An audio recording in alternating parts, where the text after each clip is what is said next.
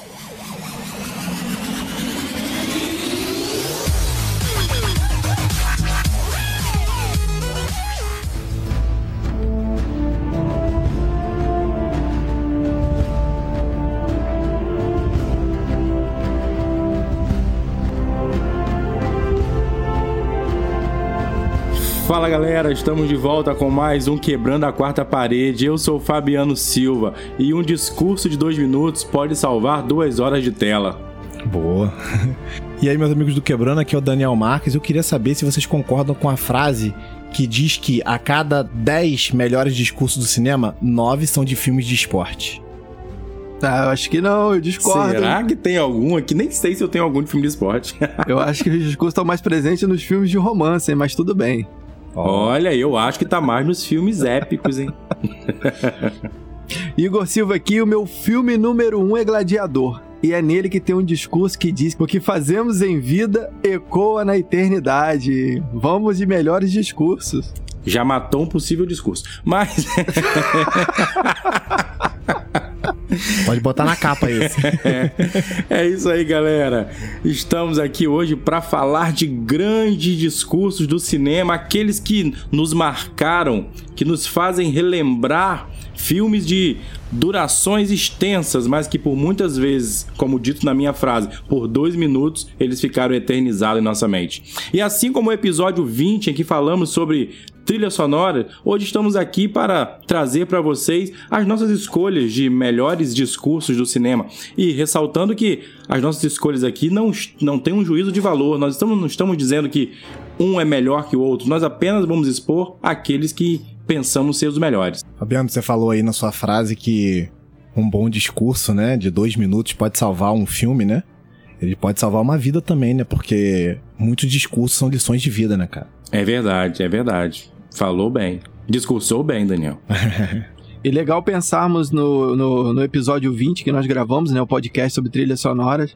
E informar que nós vamos seguir esse mesmo modelo. E que esse episódio, até essa data dessa gravação, tem sido o episódio nosso top 1 de reproduções do Spotify, no Anchor ele é o líder ali, sim, de, de reproduções e, e, isso nos deixa muito felizes e nos motivou a chegar agora trazendo, um, né, tocando numa outra área, mas no mesmo formato, numa mesma fórmula, os melhores discursos do cinema, parte 1. Você vê, né, Daniel? Quando o cara fala uma frase de uma forma despretensiosa em um episódio, vira chacota, mas depois essa frase viraliza, né? É, Todo mundo sabe o que, é top one agora, tá vendo? É, oh, meu isso Deus. aí. Virou um bordão. Virou um bordão.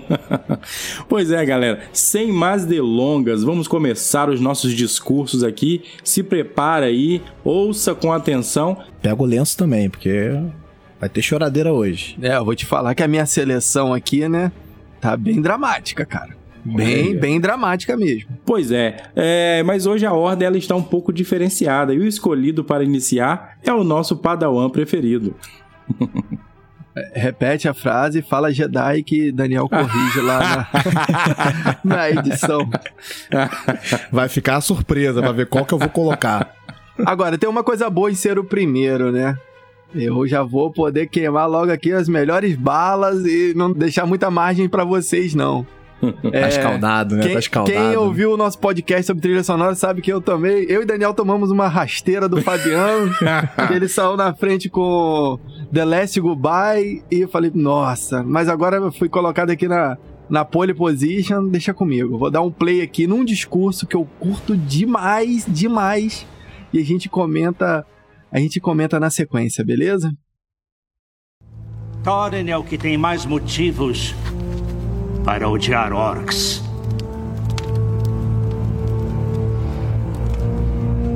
Depois que o dragão tomou a Montanha Solitária, o rei Tror tentou reconquistar o antigo reino anão de Moria.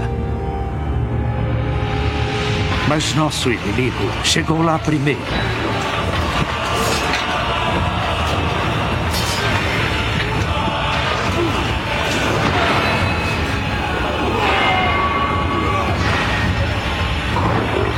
Moria havia sido tomada por legiões de orcs, liderados pelo mais repugnante de toda sua raça, Azog.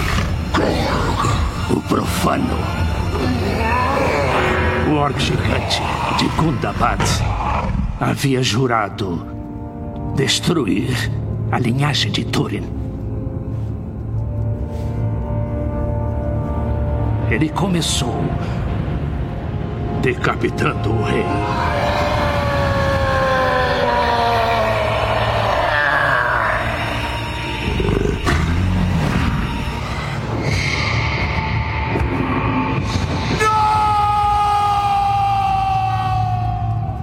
Train, pai de Thorin, ficou louco devido à perda. Ele desapareceu, foi feito prisioneiro ou morto. Nós não sabemos. Estávamos sem liderança. A derrota e a morte eram iminentes. E foi quando eu ouvi. Um jovem príncipe anão encarando o orc pálido.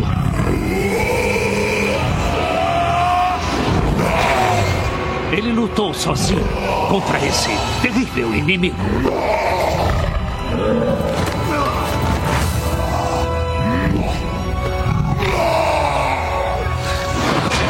Com a armadura partida e usando apenas um tronco de carvalho como escudo.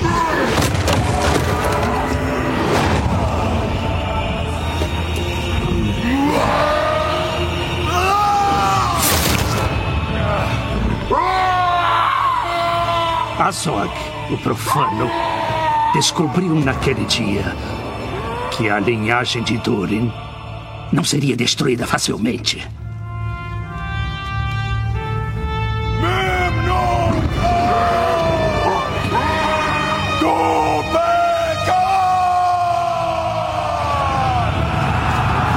Thorin pediu que aguentássemos com firmeza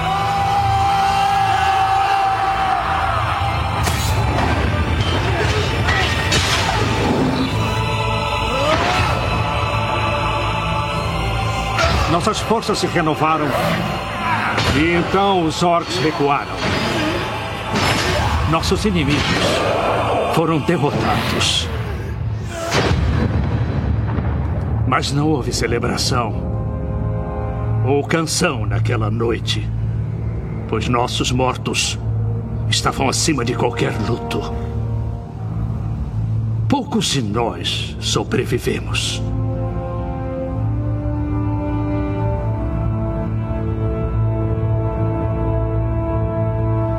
Então pensei comigo mesmo.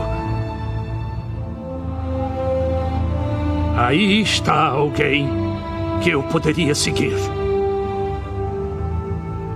Aí está alguém que eu chamaria de rei.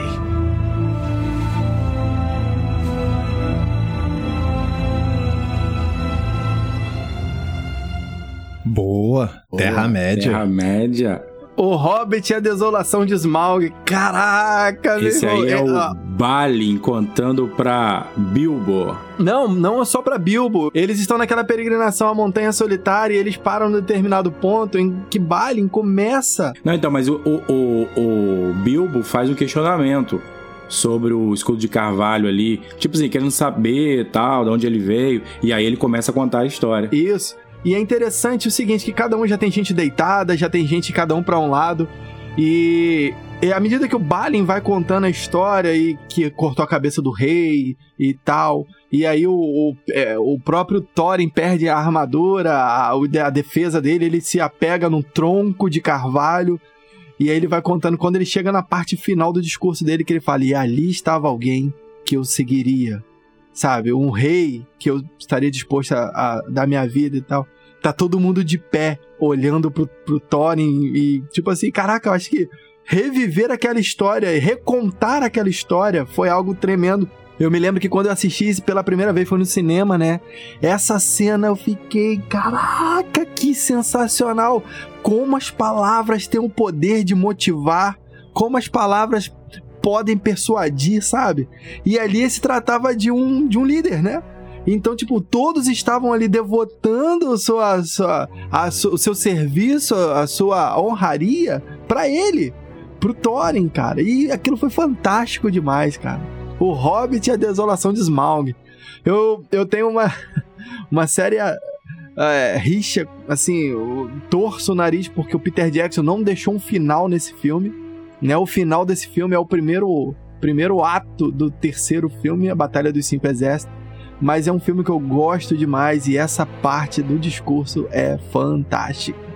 E eu quero estrear aí com o Hobbit, Terra-média, Daniel. Boa, mandou bem. Cara, legal que aprofunda mais o personagem do Thorin, né? A gente teve ele lá no primeiro filme como um personagem muito duro, né? E ele tratava até o Bilbo de forma dura, e no final ele tem um, um pouco da mudança ali. E quando o segundo filme começa e já vem essa, essa história contada pelo Balin aí, né, isso aprofunda mais, né, toda a história dele e mostra ainda toda a aspiração que ele tem ao trono, né, de ser líder e tal. Isso é muito legal. Muito bom. Isso, eu achei que esse, esse discurso do Balin, ele é interessante também, porque faz a gente ter uma visão do Thorin a partir de uma pessoa contando, sabe? É, e, e, aí faz a gente ter essa visão de um cara grande. E aí, eu não estou falando literalmente falando fisicamente, mas grande nas suas ações, nas suas atitudes. Porque se fosse o próprio Thorin contando a história, seria diferente.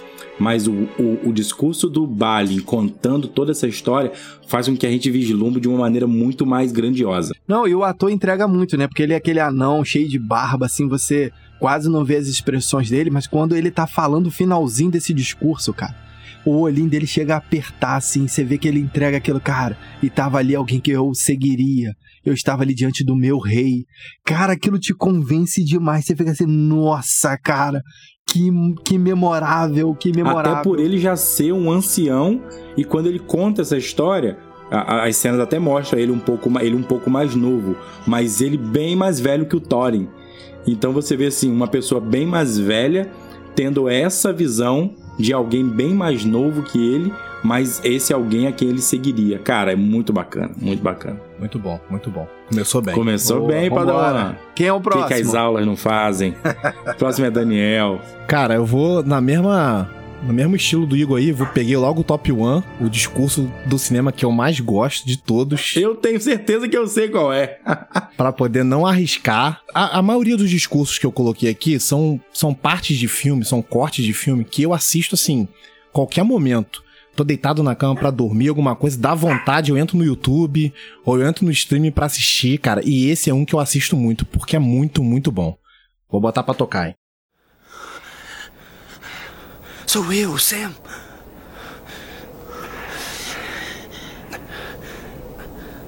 Não reconhece mais o Sam?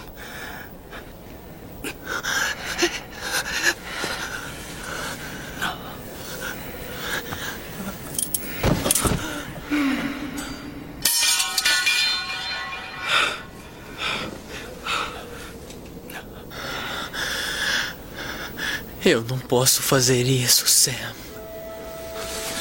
Eu sei. Tá tudo errado. Nós nem deveríamos estar aqui.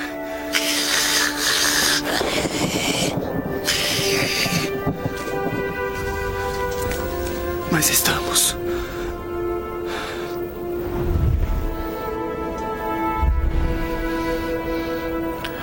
É como nas grandes histórias, Sr. Frodo. As realmente importantes eram cheias de perigo e de escuridão. E às vezes não queria nem saber o final. Porque como o fim poderia ser feliz?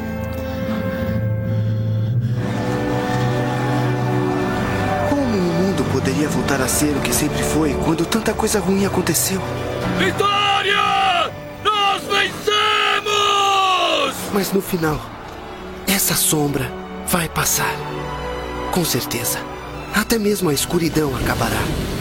Um novo dia virá. E quando o sol nascer, ele brilhará ainda mais. Essas eram as histórias que ficavam com a gente. Que significavam alguma coisa, mesmo quando era pequeno demais para entender por quê. Mas eu acho, Sr. Frodo, que eu entendo. Agora eu já sei. As pessoas daquelas histórias Tiveram muitas chances para desistir, mas não desistiram. Elas foram em frente. Porque estavam se agarrando a alguma coisa. Aqui estamos nos agarrando, Sam.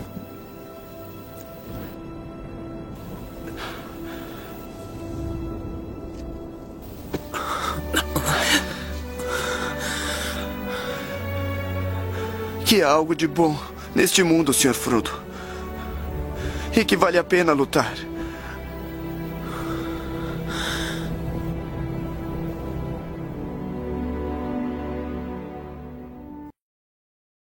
Ficamos na Terra-média. Pois é, quando eu falo para vocês que Sam é o cara e sem ele talvez Frodo não chegaria lá, esse discurso só mostra isso.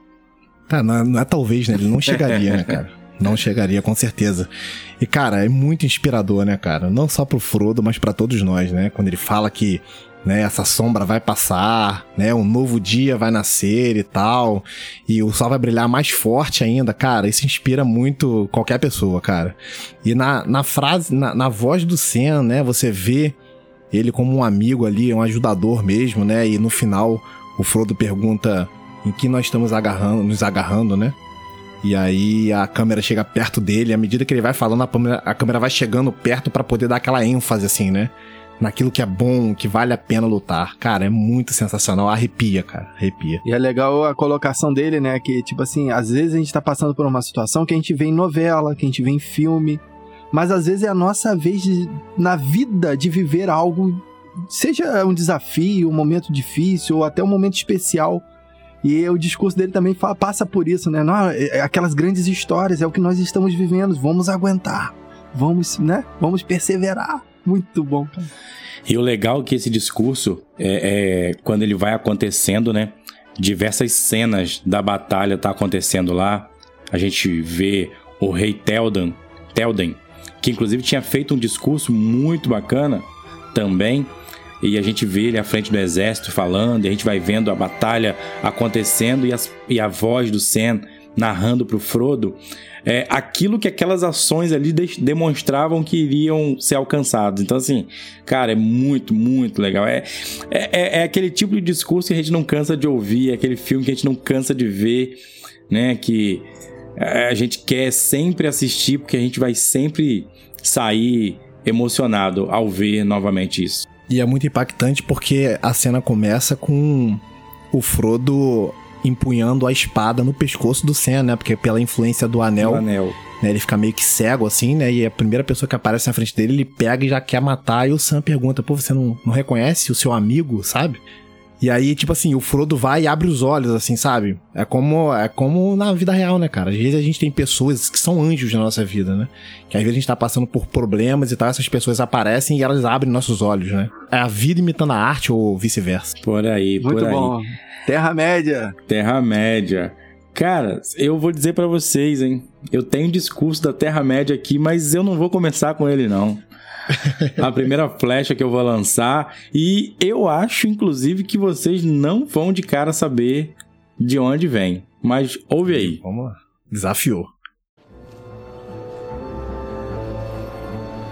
Retornando à questão da invasão, eu observo que nunca houve um período, em todos os longos anos dos quais nos orgulhamos, em que uma absoluta garantia contra invasões eh, eh, pôde ser dada ao nosso povo.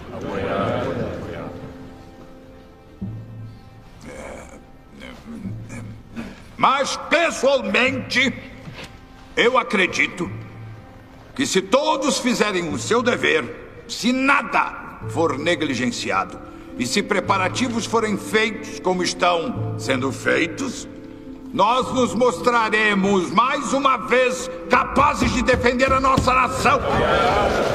Aguardar o fim da tempestade da guerra. E sobreviver à ameaça de tirania, se necessário, por anos e, e se necessário, é, é, sozinhos.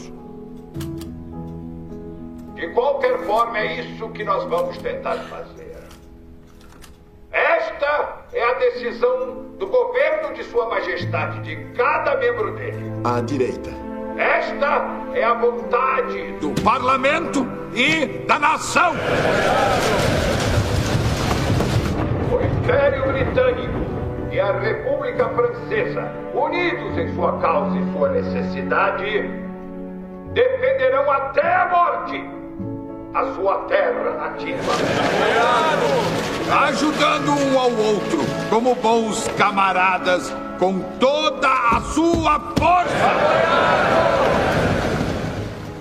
Embora partes enormes da Europa e antigos e famosos estados tenham caído ou possam cair nas, nas garras da Gestapo e de todo o aparato odioso do domínio nazista, nós não vamos nos curvar ou parar. Nós vamos continuar até o fim.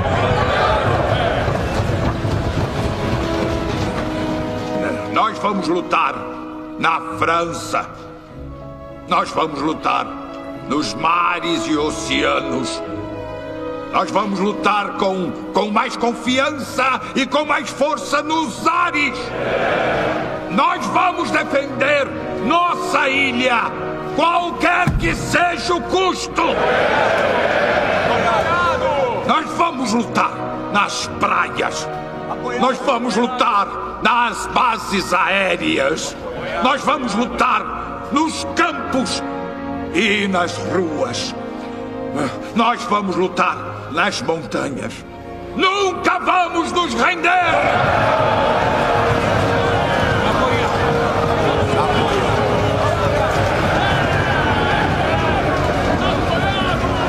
Mas se. É, mas se. É, é, eu não acredito nisso nem por um segundo. Nossa nação, ou grande parte dela, for subjugada ou privada de recursos, o nosso império, além dos mares, armado e guardado pela frota britânica, continuará a luta. Até que, pela graça de Deus, o novo mundo, com toda a sua força e poder, avance para o resgate e a libertação do antigo mundo.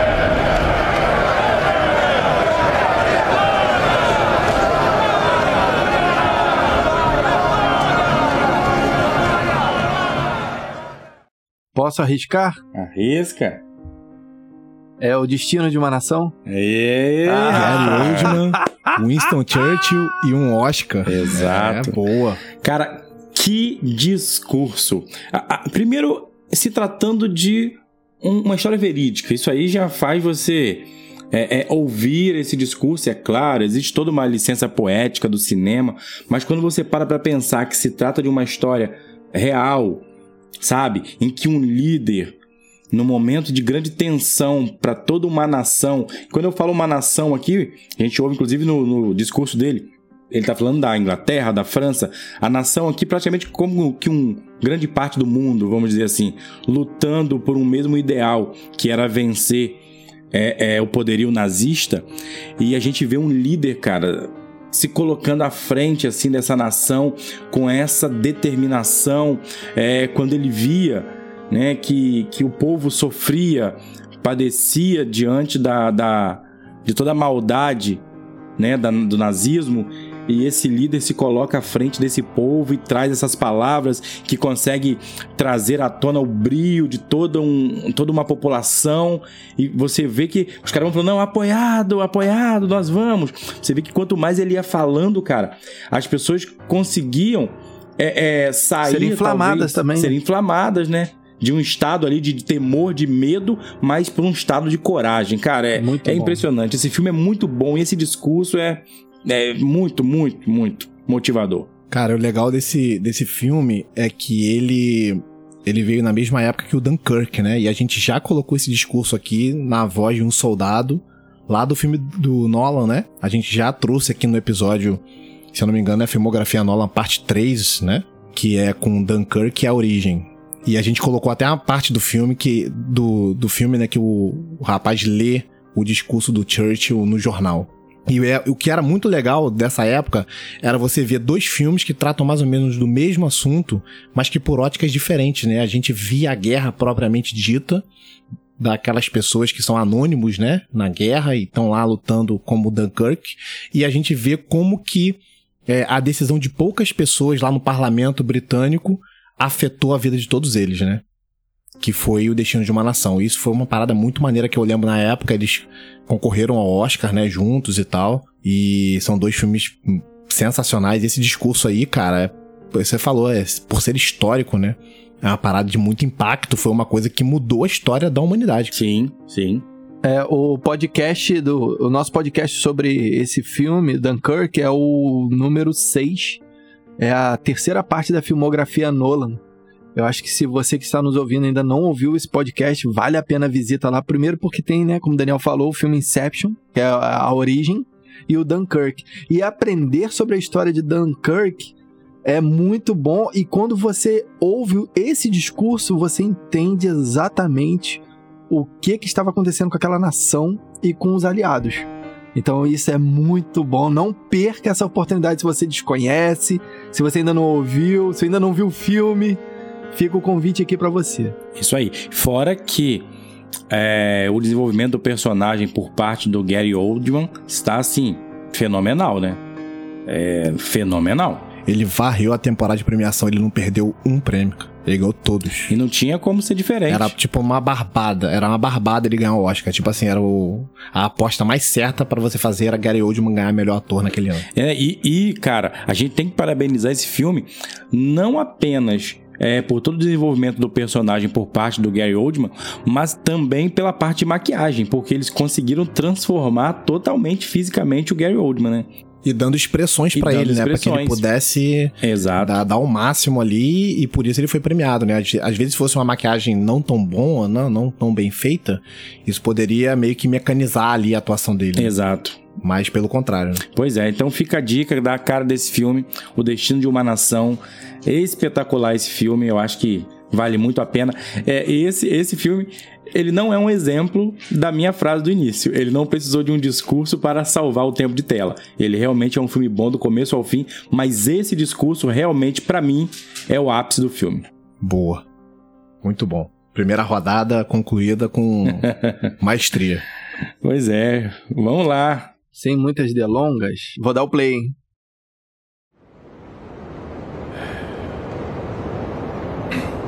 É, você não vai acreditar mas você cabia aqui. Eu segurava você e dizia para sua mãe: Esse menino vai ser o melhor menino do mundo. Esse menino vai ser melhor do que qualquer um que conhecemos. E você cresceu bom, maravilhoso. Foi muito legal ver você crescer, foi um privilégio. Aí chegou a hora de você ser adulto e conquistar o mundo, e conquistou. Mas em algum ponto desse percurso, você mudou. Você deixou de ser você. Agora deixa as pessoas botarem o dedo na sua cara e dizendo que você não é bom. E quando fica difícil, você procura alguma coisa para culpar, como uma sombra. É. Eu vou dizer uma coisa que você já sabe. O mundo não é um grande arco-íris. É um lugar sujo, é um lugar cruel, que não quer saber o quanto você é durão. Vai botar você de joelhos e você vai ficar de joelhos para sempre se você deixar. Você, eu, ninguém vai bater tão duro como a vida. Mas não se trata de bater duro. Se trata de quanto você aguenta apanhar e seguir em frente, o quanto você é capaz de aguentar e continuar tentando. É assim que se consegue vencer. Agora, se você sabe o seu valor, então vá atrás do que você merece, mas tem que ter disposição para apanhar. E nada de apontar dedos, dizer que você não consegue por causa dele ou dela ou de quem seja. Só covardes fazem isso e você não é covarde. Você é melhor do que isso.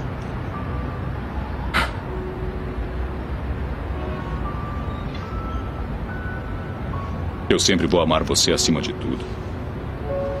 Aconteça o que acontecer. Você é meu filho, é meu sangue. Você é a melhor coisa da minha vida. Mas se você não acreditar em você mesmo, nunca vai ter uma vida.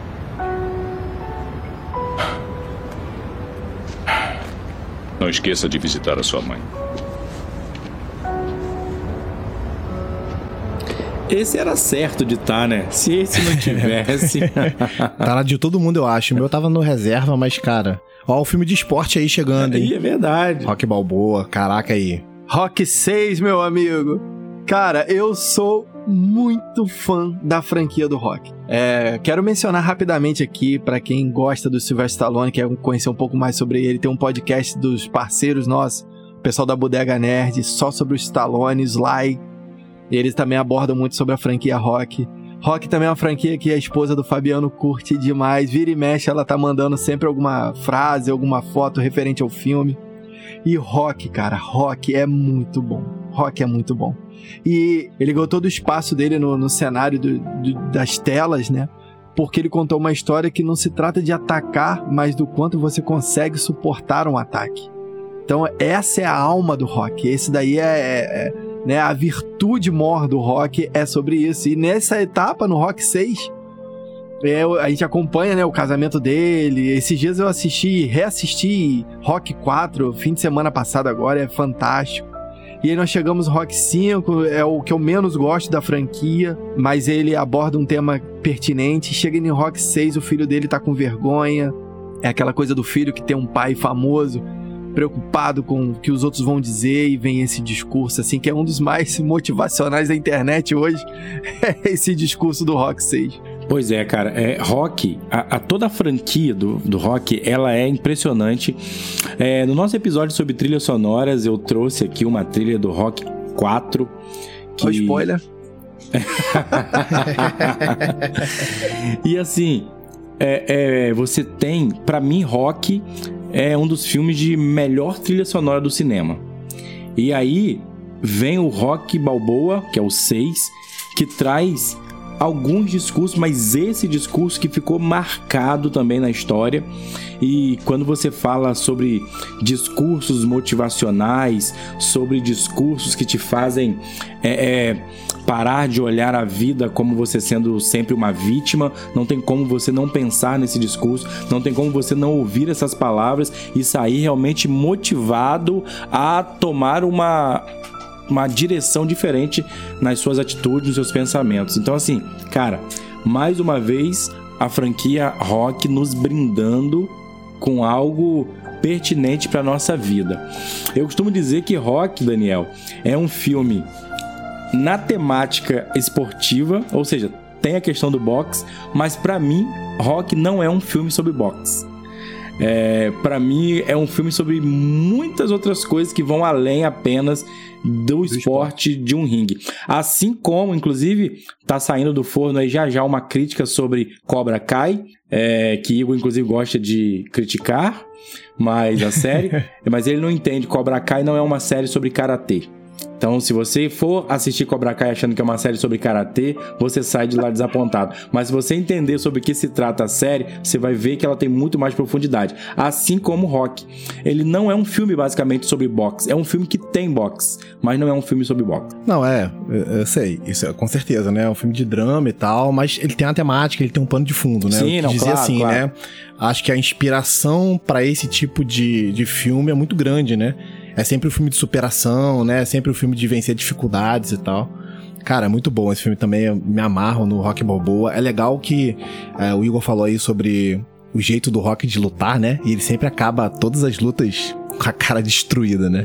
E é mais ou menos isso que acontece aí no discurso que ele fala, né? Você vai apanhar, vai apanhar, vai apanhar. E o que importa é quantas vezes você vai se levantar para seguir em frente, né? E, cara, é inevitável na vida a gente apanhar, né, cara? A gente tá sempre apanhando aí e aquela parada, né? Tem que se levantar, tem que seguir em frente. Tem que aguentar. É. aguentar firme. E uma outra curiosidade maneira é que o, o Stallone, ele, para ele lançar o primeiro rock lá, ele passou mais ou menos por isso, né, cara? Ele, ele escreveu o roteiro sozinho, Sim. né? Não teve muita ajuda, foi rejeitado várias vezes, mas no final ele, ele conseguiu dar início a uma das maiores franquias da, do cinema. Isso aí. Vamos lá pro segundo? Vamos lá, Daniel. Segue o fluxo. Vamos lá então.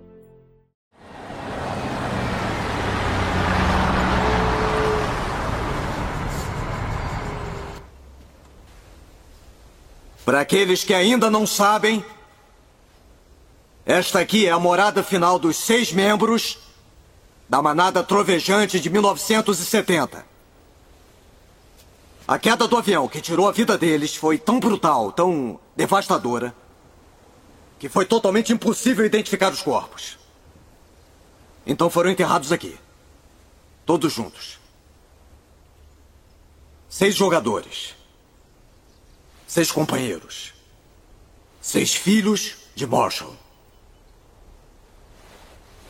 Este é o nosso passado, rapazes.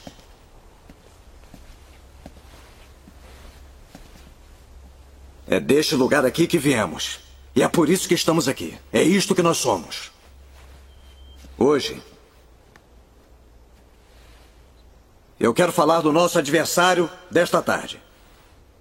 São maiores, são mais rápidos, são mais fortes, são mais experientes. Na teoria, eles são melhores. E eles sabem disso. Mas eu quero mostrar uma coisa que eles não veem: o coração de vocês. Eu vejo. Eu já vi. Vocês mostraram para mim. Mostraram a esta equipe técnica, seus companheiros. Vocês se mostraram exatamente como são aqui dentro. Quando vocês entrarem naquele gramado, precisam botar o coração nele, homens. A sola dos seus pés. Cada litro de sangue que vocês têm no corpo Coloque no gramado até o apito final. Se vocês fizerem isso. Se fizerem isso. Aí é impossível perder. Nós até podemos ficar atrás do placar ao final do jogo, mas se jogarem assim, não podem ser derrotados. Nós viemos aqui hoje para lembrar seis jovens e outras 69 pessoas que não vão estar no gramado com vocês hoje. Mas estarão assistindo. E vocês podem apostar que vão estar rangendo os dentes a cada kick daquela bola. Vocês entenderam? Como vocês vão jogar hoje? A partir deste momento é como vocês serão lembrados. Esta é a oportunidade de poder sair das cinzas e agarrar a glória.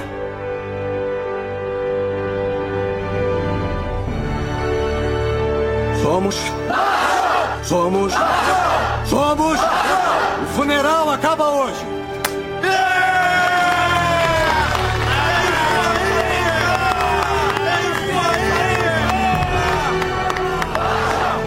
Vamos, Marshall. Cara, é esse filme. Daniel, esse discurso, ele não tá nem na minha reserva aqui. É, eu não separei, mas eu tenho ele salvo aqui no computador. Eu tinha ele salvo aqui. Não botei na reserva para hoje, mas é um discurso também que eu já conheço, porque o filme é, é espetacular, cara. Esse filme é muito bom. Esse filme, assim, faz a gente é, é, deixar os olhos suarem. Marejados, é, é verdade. Inclusive, inclusive, eu vou trazer à tona aqui que eu indiquei a esse Padawan para assistir esse filme diversas vezes. E todas as vezes que eu falava com ele, ele falava: Não, não assisti ainda. Eu nem sei se ele já assistiu. Mas como ele costuma dizer que ele é humildão, se ele for humildão, ele vai falar: É, realmente, você me indicou diversas vezes e eu diversas vezes não assisti sabe? É, uma Agora... vez acontece ao contrário, né? e outra coisa, cara, é que aconteceu um fato no nosso país que não tem como a gente não fazer alusão com esse filme, né? Que foi o acidente com, hum, com, a, Chapecoense. com a Chapecoense.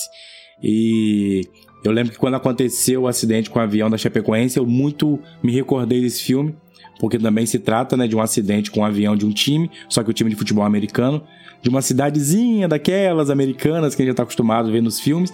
E o futebol americano era o que movimentava a cidade, né? Era o time da escola. Então, perder aqueles jogadores não, não era simplesmente perder apenas ídolos esportivos, né? Mas era perder pessoas que faziam com que aquele sentimento de pertencimento a um lugar começasse a ser deteriorado também. Cara, espetacular, Daniel. Muito boa escolha. Cara, é... essa cena para mim ela é muito impactante, cara, porque fala muito sobre esporte, né, cara? Eu adoro esporte, né? Adoro assistir Olimpíada, adoro, praticar esporte. Já pratiquei um milhão de esportes aí, treinei e tal. Sempre tento alguma coisa diferente. E quando ele, quando o Matt McCann, que é um ator foda pra caralho, e esse personagem dele é inacreditável, porque ele sempre tem uma frase de efeito, sempre tem uma frase inspiradora. Cara, se você não viu Somos Marshall, tem que assistir, porque é muito bom. Mas quando ele fala assim, cara, se a gente jogar desse jeito, se a gente colocar nosso coração dentro de campo, a gente nunca vai ser derrotado. A gente pode até ficar atrás do placar, mas a gente não vai ser derrotado. E isso, cara, tem muito a ver com o espírito esportivo, né? Aquela parada de você tá competindo, né? E você não tá ali só por vencer no placar, né? Mas vencer mesmo é, superar seus limites e tal. Cara, isso é muito, muito bom, cara. Essa cena é muito impactante e ela termina com uma frase impactante também. O funeral termina hoje, que é muito forte. É, eu acho que a grande aplicação é essa, né? Uma vez eu vi uma história também que fala sobre isso. Uma pessoa que estava praticando salto com varas, não estava conseguindo, aí o instrutor dele, o técnico dele falou: "Lança teu coração primeiro. Se você lançar teu coração por cima daquela barra lá, daquele nível, você vai passar." Então é, tem, tem tudo a ver com esse discurso dele, né? Fantástico, cara. E é a vida, cara. Aplicação pra vida. Cara, muito bom. Mais um filme de esporte aí, né? Já fincou a bandeira. Uma outra cena que eu acho muito interessante desse filme é quando ele tá pedindo ao reitor para fazer contato lá com o diretor é, uhum. da, da, da confederação né, esportiva para poder permitir que os alunos calouros entrassem no time para jogar.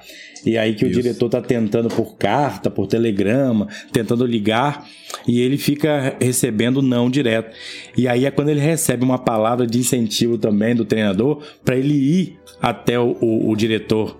Cara, e pessoalmente, pessoalmente né? Um lugar longe isso, e tal, exatamente. né? Que teria que fazer uma viagem. E quando ele fala, o que ele fala para aquele diretor também, cara, transforma, motiva o cara de uma maneira que ele vai lá é, é, passa por cima de toda vergonha, todo orgulho. Ele vai meio que se humilha, chovendo pra caramba. Ele meio que, entre aspas, se humilha é, é, para conseguir falar com o diretor lá da confederação de futebol e ele consegue o aval para que o time da escola. É, é, não lembro agora se era uma escola de high school ou se era faculdade da cidade, não me recordo agora. E aí ele consegue fazer com que a aprovação do pedido deles fosse aceita e os calouros são inscritos no time e aí a coisa começa a acontecer. Então, assim, é personagem muito marcante, são cenas, são, são diálogos assim muito emocionantes nesse filme e esse discurso aí ele deixa a gente muito impactado realmente, muito bom, muito bom mesmo. Quase chorei aqui. Cara, vamos lá, vamos seguir. Eu vou colocar. Cara, é engraçado que assim, tem vários discursos aqui que eu pensei que vocês iam lançar logo de cara. Eu nem lancei, então todos eles aqui. Eu falei, cara, isso aqui eu sei que vai. Rock, eu falei, rock eu vai sei. Guardando, rock vai guardando, eu sei vai que guardando. vai. Eu falei, rock eu sei que vai, já foi. Agora tem outros aqui que eu pensei que vocês iam lançar logo de cara. Eu nem lancei ainda não. Mas vamos colocar um outro aqui para ver o que vocês falam sobre ele também. E a galera que tá ouvindo aí também, o que pode dizer sobre isso.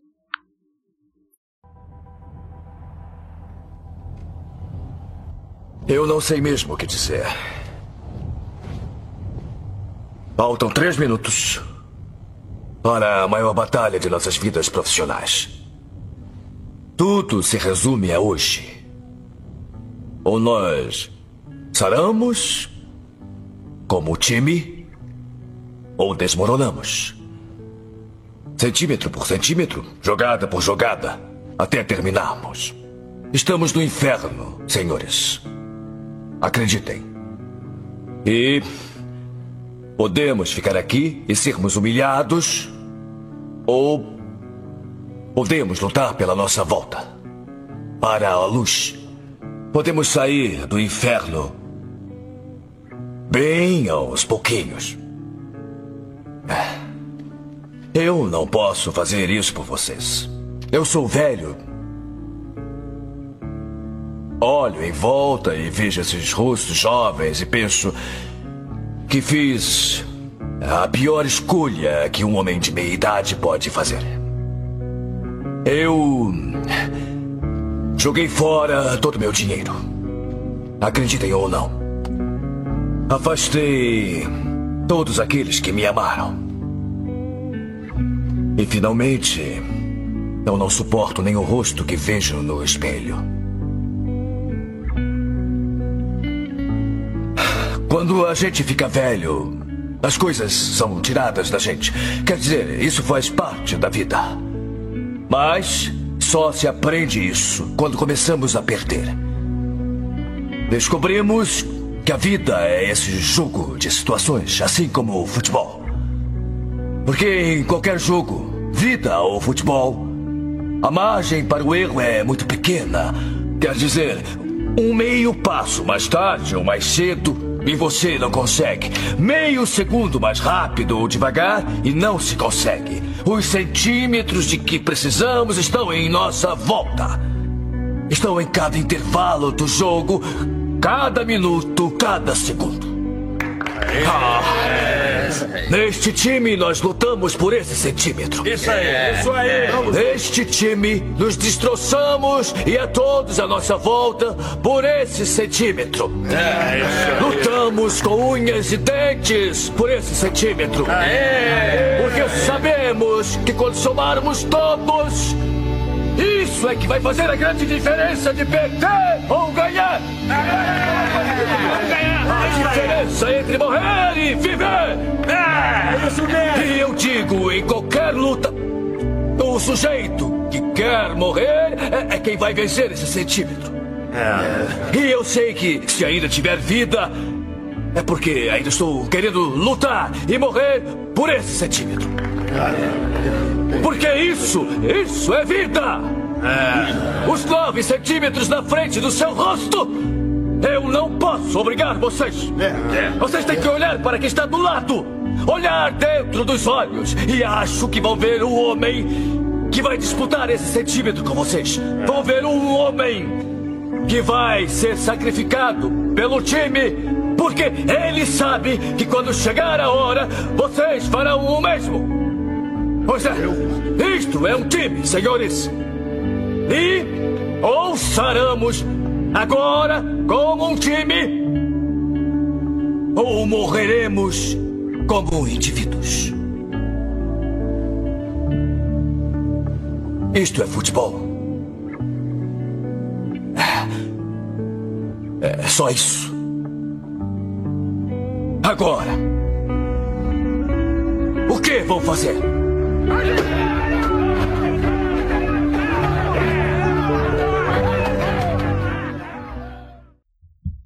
É só isso não, Alpatino. É tudo isso, Alpatino.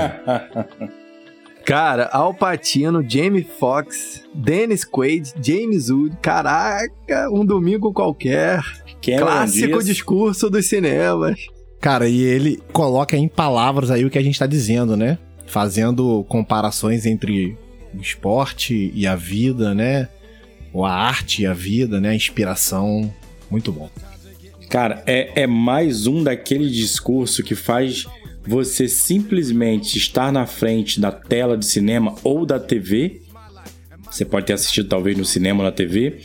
E você estava pensando que você iria apenas ver um filme sobre esporte, aqui especificamente sobre futebol americano, e você sai da frente da tela pensando em alguma coisa da sua vida.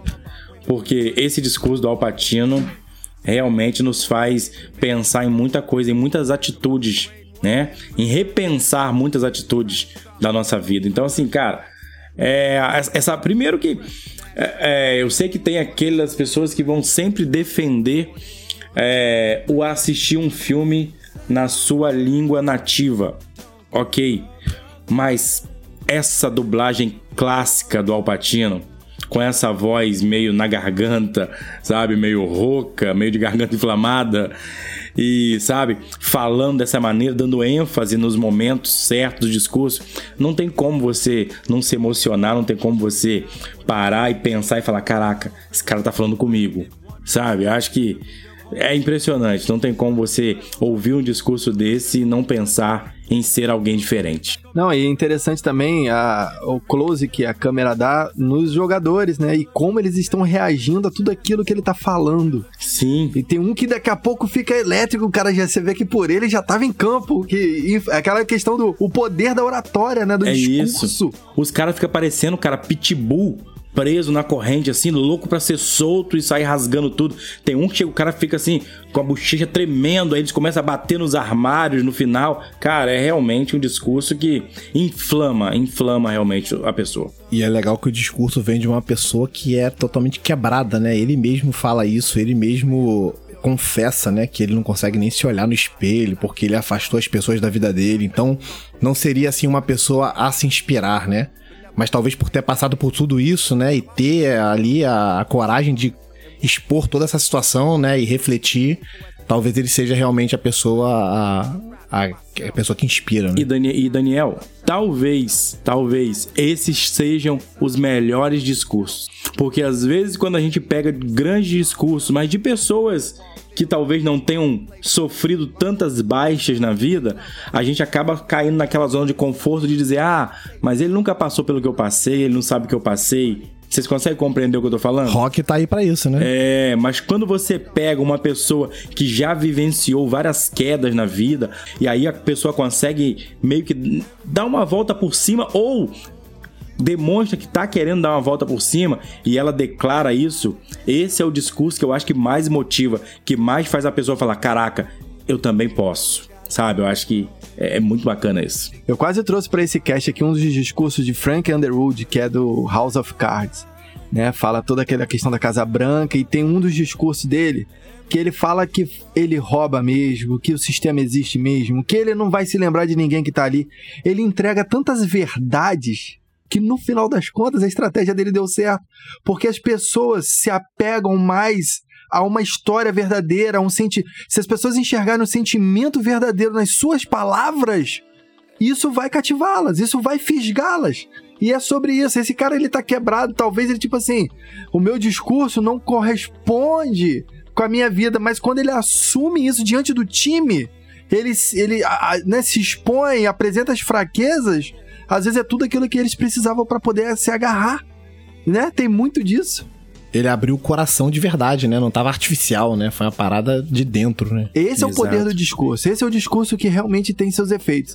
E antes da gente passar pro próximo, Fabiano, eu só queria dizer o seguinte: que o Tony D'Amato, né, que é o personagem do, do Alpatino, ficaria muito no chinelo se eles produzissem um filme de bastidores do Jorge Jesus em 2019 com o Flamengo, cara. Porque aquele ali sim, olha, render, se o cara interpretasse cara. bem, renderia até um Oscar, cara. Boa, Tá boa, mal, boa. Arão. Tá mal. Tá mal, Igor, tá mal. Aqui, uma coisa que eu trazer aqui, chamar a atenção. A gente no início falou é, das possibilidades de grandes discursos virem de filmes de esporte. Igor falou de romance. Eu falei que eu acreditava que vinha muito dos épicos. E se a gente parar para analisar, a nossa primeira rodada só tivemos filme de fantasia, mas com aquela pegada mais épica, mais Idade Média, vamos dizer assim, né? Terra-média, mas traduzindo para uma Idade Média, vamos dizer assim. E um filme épico lá que eu trouxe, histórico. E agora, essa segunda rodada, nós só tivemos esportes. Acho Olha que a gente pode falar que foi batalhas, né, no primeiro round. E no segundo é round, é, exato. temos esporte. Só, só esportes. É isso aí. Segue aí, Igor. Pro terceiro muda tudo, Fabiano, porque agora é hora de engolir seco. Sabe quando a garganta dá aquela engolida seca? Tenho certeza que vocês viram esse filme e vale a revisitação. Para quem já conhece, quem não conhece, vale a pena dar o play nele. Querida Holly, eu não tenho muito tempo. Não digo literalmente, é que você foi comprar sorvete e vai voltar logo. Mas tenho a impressão de que é a última carta, porque só resta uma coisa para dizer. Não é para se lembrar sempre de mim ou comprar um abajur. Você pode se cuidar sem a minha ajuda. É para dizer como você mexeu comigo. Como você me ajudou. Me amando, você fez de mim um homem, Holly. E por isso, eu sou eternamente grato. Literalmente. Se pode me prometer alguma coisa, prometa que sempre que se sentir triste ou insegura, ou perder completamente a fé, vai tentar olhar para si mesma com meus olhos. Obrigado pela honra de ter você como esposa. Eu não tenho o que lamentar. Tive muita sorte. Você foi a minha vida, Holly, mas eu sou apenas um capítulo da sua. Haverá mais. Eu prometo. Portanto, aqui vai meu grande conselho. Não tenha medo de se apaixonar de novo. Fique atenta àquele sinal de que não haverá mais nada igual. PS. Eu sempre vou te amar. Ele falou de romance e ele cumpriu, trouxe É, aí. mandou. Rapaz, rapaz. Cara, Perto Eu Te Amo eu assisti, eu assisti com minha esposa Lidiane quando a gente namorava ainda, cara. Foi um filme que marcou, assim, nosso, nosso namoro. Gerard Butler, Hilary Swank, cara, esse filme também marcou muito a minha vida. Eu não esperava que eles fossem fazer um de um filme assim tão impactante. Como não, não chorar assistindo esse filme, cara? É, essa essa carta, né, é a última carta e tem uma parte nela que é muito forte que ele fala, olha, você foi a minha vida, mas eu fui apenas um capítulo da sua. E ele ajudando ela no luto para poder seguir em frente, meu amigo. Que filmaço, cara. Que, que carta é essa? É muito bom que a narrativa é muito original, né? A gente fica muito preso, né, com as coisas que vão acontecendo. E acho que eu nunca vi um outro filme de romance desse jeito, assim. Pô, o cara morre no início do filme. Parada meio bizarra, assim, né? Tipo. E aí você vai entendendo toda a relação deles, né, cara? É muito profunda mesmo, assim. E você compra fácil a ideia, assim. né? Muito bom, muito bom. Pois é, esse filme também me surpreendeu porque você já pega o filme iniciando com o personagem morto, cara. E aí você fala assim, pô, o que, que vai ser desse filme? O cara já tá morto. E aí você vai vendo cena após cena todo o desenrolar da vida dele. Eu acho que isso é que é bacana, porque ele já está morto desde o começo do filme, ele está morto durante todo o filme, mas o filme mostra o desenrolar de toda a vida dele. E, e o quanto é, esse legado, vamos dizer assim, que ele deixou através dessa carta, ou dessas cartas, impactou na vida da Holly. Porque eu acho que foi a partir das leituras, é, de tudo que ele deixou, é que fez com que ela tivesse força para continuar vivendo, que é o que ele pede nas cartas. Esse era o propósito das cartas, É, né? exato. Mas isso, mas isso também, tipo assim, Fabiano, isso é uma escala de amor que eu vou te falar, cara. Eu pago pra ver, cara. Porque, olha só, cara, ele, ele, sabe, ele no leito, sabendo que ele ia morrer, ele deixou as cartas para serem entregues em datas chaves pra ela. E tudo aquilo é pra poder ajudá-la no luto e ajudá-la a seguir em frente. Inclusive, nessa última, ela fala pra ela, encontrar, ela encontrar alguém, cara Sim, olha isso, né? cara. E ela entra numa isso. e ela entra numa pub lá de novo, ela encontra um cara e ele fala, ó, não não perca aquele momento que você sabe que, é que nunca vai se repetir. Tipo assim, quando você encontrar um novo cara, cara, como é que você prepara a sua mulher pra se encontrar com uma outra pessoa? Mano, isso isso é um nível de amor colocado nesse filme que para aí, cara. Tipo, você terminou de ver esse filme, você fala, cara, você tem noção do que você acabou de assistir? Que romance é esse que passou na sua cara agora? Uma lição desse filme que fica pra mim é que ele claramente mostra que ele é, é- é- que o relacionamento deles pra ele era fazê-la feliz e não ele ser feliz. Hoje a gente vê muita gente falando sobre isso, né, cara? Ah, o meu relacionamento não deu certo porque eu não estava feliz. Pode acontecer, mas o verdadeiro amor visa o outro, né? é uma Exato, coisa, é um sentimento exato. altruísta, cara. Então, Exato. tipo, é a expressão disso no cinema, nesse filme, cara. O cara falando assim, cara, vai, vai. E vocês falaram que começa com ele morto, mas na verdade tem uma cena dele, né? Acho que ele era motorista de limusine, alguma coisa assim. E eles têm uma relação, meio que mostrando a relação sexual deles. E ele faz todo um striptease pra ela, com suspensório e tal. Aquela primeira cena tão curtinha já fala tanto de como era, como era ele, como era ela e como era o relacionamento deles. Toda a química, toda a piada interna, tudo. E como vai passando o filme e os flashbacks que vão tendo, você fala assim: caraca, que casalzão, mas o cara não tá mais lá. E eles são muito diferentes, né? Muito. Eles são muito diferentes, né? Ele é muito alto astral, pra você ter uma ideia. No, no enterro dele tem a dosezinha em cima do caixão pra galera chegar e tomar. né? Exato.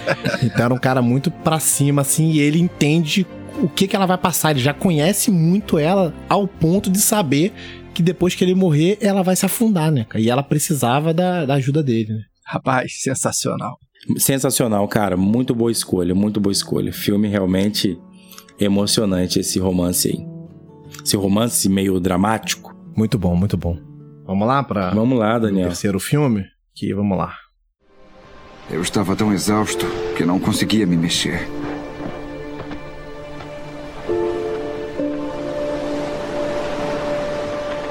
Então Richard Parker tomou a dianteira. Ele esticou as pernas e andou pela praia. Na borda da floresta, ele parou. Eu tinha certeza de que ele olharia para mim, colaria suas orelhas na cabeça e rugeria. Que ele de alguma forma sinalizaria o fim do nosso relacionamento. Mas ele ficou só olhando para a floresta. Então Richard Parker, meu companheiro feroz, o ser terrível que me manteve vivo, desapareceu para sempre da minha vida.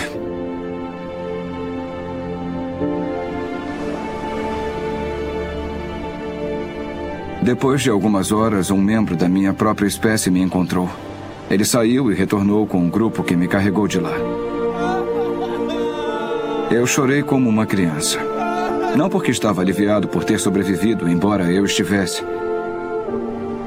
Eu chorei porque Richard Parker me deixou sem nenhuma cerimônia.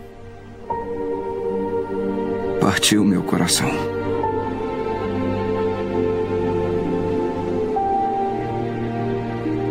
Sabe, o meu pai estava certo. Richard Parker nunca me viu como um amigo. Depois de tudo que passamos juntos, ele nem olhou para trás. Mas eu acredito que havia mais nos olhos dele do que apenas o meu reflexo me olhando de volta.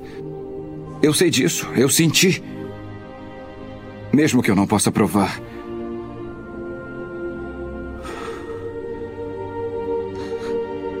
Olha, eu deixei tantas coisas para trás: minha família, o zoológico, Índia, Anandi. Suponho que, no fim, a vida toda seja um processo de abrir mão. Mas o que sempre me doeu mais foi não ter um momento para dizer adeus. Eu nunca pude agradecer ao meu pai por tudo que eu aprendi com ele. Dizer a ele que sem suas lições eu nunca teria sobrevivido. Eu sei que Richard Parker é um tigre, mas eu devia ter dito. Acabou, nós sobrevivemos. Obrigado por salvar minha vida. Eu te amo, Richard Parker. Você sempre vai estar comigo. Que Deus esteja com você. E aí, reconheceram ou não? As Aventuras de Pi? As Aventuras de Pi. Isso aí. Richard Parker. Cara, essa, esse diálogo no final aí do grande Irfan Khan, né? O cara faleceu há pouco tempo. E, cara, que entrega nesse discurso. Falar sobre términos, né? Falar sobre términos de um relacionamento, sobre perdas e a às vezes a, a, a falta de um adeus, né? Então, para todas as pessoas que já perderam alguém, né? Isso aí é uma parada que é muito impactante.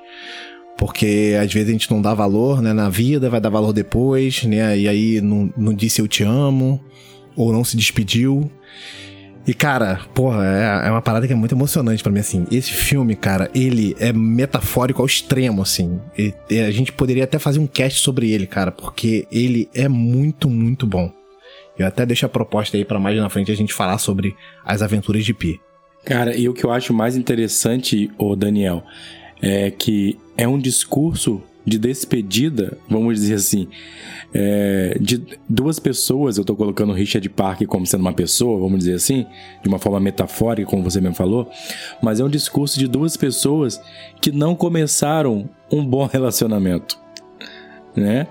É, inicialmente o Richard Parker queria destroçar o Pi. E na verdade eles foram construindo uma, Isso. um relacionamento que no final você ouve esse discurso e você vê que existia um sentimento muito grande ali. É, até porque o Richard Parker, no momento em que o Pi se encontrava meio que mais perdido do que ele já estava, sozinho, vamos dizer assim, foi a companhia que fez com que ele continuasse lutando para conseguir sair daquele lugar. Verdade. E, e essa, essa ida embora do, do Richard Parker, dessa forma como ele narra, é, você vê que, emocionalmente falando, foi algo que transformou o pensamento e o sentimento dele. Cara, é, é realmente muito bacana, muito bom. Inclusive, eu tenho uma amiga que tem um cachorro que se chama Richard Parker, por causa desse filme. legal. Muito Por bom. desse- Por causa desse filme, é sério. É, os filmes nos inspiram muito a dar nome a bichos, né? Falamos no, no cast de Matrix sobre déjà vu para um gato. É. E aí se segue Richard Park também é uma boa conotação. Cara, é- é- A minha aqui é Niméria, olha aí. de Game of Thrones. né? Cara, muito bom. Acho que vale, vale a, a menção, Daniel. Vamos, vamos nos programar para ter um cast sobre aventuras de Pi. As aventuras de Pi. Eu acho que é muito. dá pra refletir sobre muita coisa ali, cara. E essa parte final do discurso dele, quando ele fala que tudo aquilo que o pai é, mostrou pra ele é, foi fundamental para que ele tivesse alcançado o êxito da vida dele. Então, tipo assim, eu acho isso muito forte. É a parte você vê que o personagem na hora até dá uma mascada, a emoção, o pico alto da emoção. Cara, sensacional. Ele masca lá e a gente masca aqui Pô, também. não tem como, cara. É muito forte, muito forte. Muito emocionante. Muito Não, e emocionante. toda, e todo o relacionamento que ele tem do pai dele, o pai dele sempre foi um cara muito duro, né? E, e depois que ele cresce, né, ele já tá adulto ali, e quando ele fala isso e as lágrimas caem do olho dele, você fala assim, caraca, é um relacionamento de pai e filho, né? Tá? Aproveitar até de mandar um abraço pro meu pai aí também, cara. Falar que, pô, todos os ensinamentos que ele me deu também me fizeram quem eu sou hoje. Muito Isso bom. Não vou perder essa oportunidade. Muito Boa, isso bom. aí, muito bom, Daniel. Escolha muito, muito sábia a sua escolha, tanto no discurso quanto na frase pro seu pai. Cara, eu vou seguir aqui pra minha terceira rodada. Eu vou dizer pra vocês, em fazer cast sobre trilha sonora e melhor discurso é difícil, porque eu tô aqui, rapaz, sem saber, mas eu vou seguir o clima que a gente já tá aqui e a gente vai pra uma clássica, mas não teria como não estar aqui nesse cast. Nunca deixe ninguém te dizer que. que não pode fazer uma coisa. Nem mesmo eu. Tá bem? Tá bem. Se você tem um sonho, tem que correr atrás dele. As pessoas não conseguem vencer e dizem que você também não vai vencer.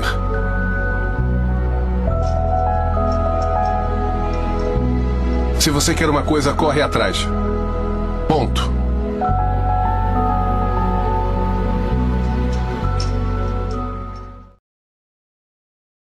Curtinho, mas, pô, muito forte. Will Smith em A Procura da Felicidade. Pois é, cara. Esse é aquele discurso que não salva o filme, porque o filme é bom do início ao fim. Mas também, assim como o discurso do Winston Churchill do filme O Destino de uma Nação, o discurso do Chris Gardner nesse filme aqui, representado pelo Will Smith, é sensacional, cara. Eu vou acabar esse cast aí fungando, cara, daqui a pouco aqui, pô. Pelo amor de Deus, tá devagar aí. Engraçado que, que ele erra, né? Ele fala pro filho que o filho quer acertar a bola na, na cesta de basquete, ele, o filho é pequenininho, ele fala, cara, tu não vai conseguir. Mas diante de todo o contexto que ele tá, ele fala, para, que, para, para, para tudo. Nunca deixe ninguém te falar que você não vai conseguir. Nem mesmo eu. Cara, é aquele cara que tava dormindo com o filho no, no, no banheiro de metrô. Sabe? É. Ele era a pessoa que mais amava o filho dele, mas mesmo sendo esse cara, nem ele deveria ser dado ouvidos se falasse uma coisa contrária à aspiração do garoto. Caraca, tá. Cara, e ele fala, e ele complementa aí com uma, com uma coisa que é uma verdade realmente, que é quando ele fala, as pessoas não conseguem as coisas e dizem também que você não vai conseguir. Cara, isso acontece muito. Muito, muito. Muito. As pessoas se frustram quando elas não conseguem as coisas. E na maioria das vezes elas tentam dizer para os outros que eles também não vão conseguir. E a gente às vezes é levado a acreditar que a gente não vai conseguir. E aí você ouvir, cara, quando você você, você para pensar, é, é, criança, aquele garotinho, uma criança, ouvir do pai dele dizendo isso, tipo, ó, não seja levado por essas vozes, não se deixe levar por essas vozes, tente, corra atrás. E o que eu acho bacana no final, quando ele fala: se você quer alguma coisa, é tipo assim, corre atrás, corre atrás e ponto. Tipo assim, é isso. Não tem mais. Não tem mais o que falar que você quer, corre atrás, faz por onde, lute, ponto. Não, não tem que ficar chorando, não tem que ficar ouvindo o que as pessoas vão dizer. Luta, corre atrás. Cara, é, é um discurso de acho que um minuto e pouquinho, mas fala por uma vida esse discurso. E mais um discurso de uma pessoa que é meio quebrada e derrotada, né? Sim. Tipo, uma pessoa que ainda não alcançou uma coisa muito grande que ela tá buscando, ela tá na busca. Mas o próprio fato dela dizer assim, que é para ele não não ouvir ele próprio se disser que ele não pode fazer alguma coisa, mostra quanto ele é imperfeito, né?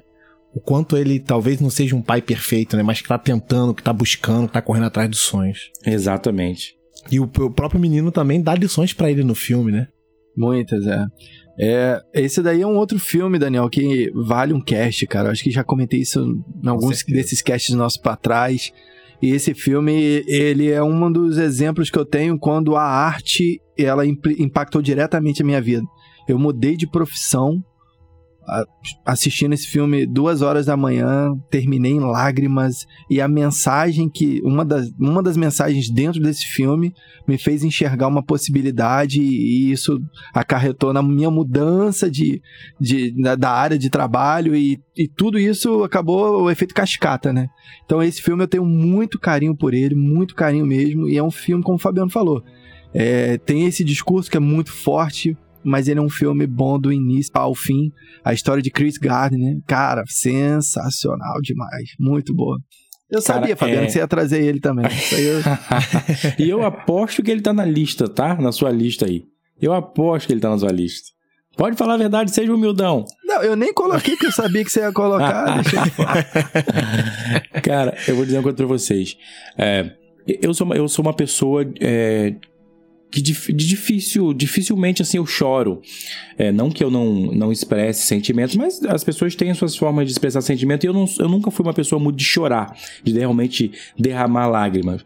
Mas esse é um dos poucos filmes, é um dos poucos filmes que me fizeram chorar.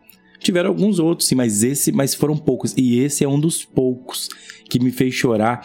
E não, não que me fez chorar pelo aquele simples fato de falar assim, ai, isso é triste. Não. Mas por mexer comigo emocionalmente, sabe? É esse filme é um dos poucos, realmente. Por isso é a menção a ele para mim ela é honrosa. Filme muito bom, realmente. Não tinha como ficar de fora. Não tinha mesmo.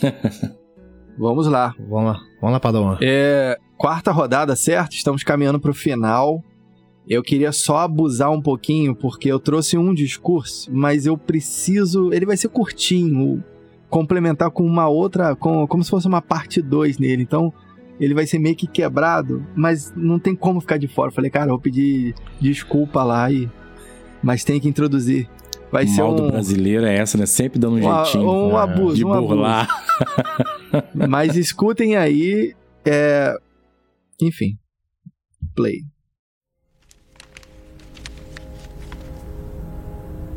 Olá, meu nome é Hazel Grace Lancaster. E o Augustus Waters foi o grande amor estrela cruzada da minha vida. O nosso amor é uma história épica. E eu provavelmente não vou conseguir pronunciar mais do que uma frase sem me afogar em uma poça de lágrimas. Como todas as histórias de amor verdadeiras, a nossa vai morrer com a gente. Como deve ser. Eu imaginava que ele é que faria um elogio fúnebre sobre mim. Porque realmente não tem mais ninguém. É. Não, é. Não vou falar sobre a nossa história de amor porque eu não posso. Então, em vez disso, eu vou falar de matemática. Eu não sou formada em matemática, mas eu sei de uma coisa. Há uma infinidade de números entre 0 e 1. Tem 0,1, 0,12, 0,112 e uma infinidade de outros. Obviamente, existe uma infinidade ainda maior entre o 0 e o 2. Ou entre o 0 e um milhão. Alguns infinitos são simplesmente maiores do que outros. Um escritor de quem gostávamos ensinou isso. Pois é, eu queria mais números do que provavelmente eu vou ter. Eu queria mais números pro Augustus Waters do que os que ele teve.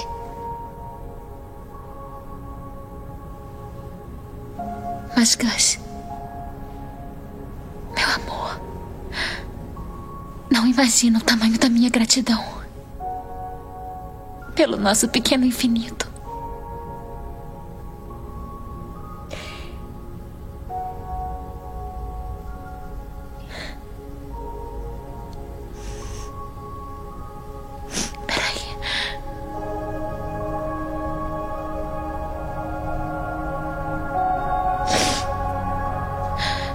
Você me deu uma eternidade. Dentro dos dias numerados. E por isso eu sou.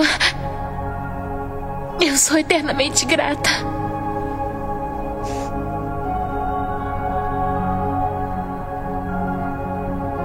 Eu te amo tanto mesmo. Eu te amo também.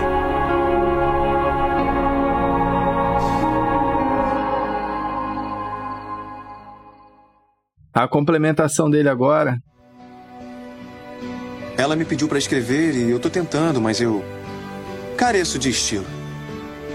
A questão é que nós todos queremos ser lembrados.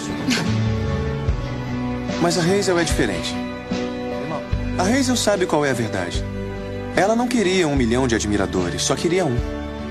E ela conseguiu. Talvez não tenha sido amada por muitos, mas foi amada profundamente. E isso é mais do que a maioria de nós consegue. Quando Hazel ficou doente, eu sabia que estava morrendo. E eu tentei imaginar um mundo sem nós. E como esse mundo não faria sentido. Ela é tão linda. Não me canso de olhar para ela. Não me preocupo se ela é mais inteligente do que eu, eu sei que é. Ela é engraçada sem nunca ser má.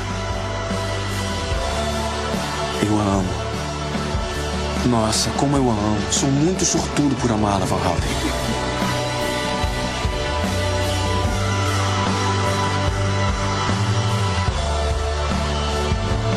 Neste mundo não dá pra escolher se você vai se ferir ou não, mas é possível escolher quem vai feri-lo. Eu aceito as minhas escolhas.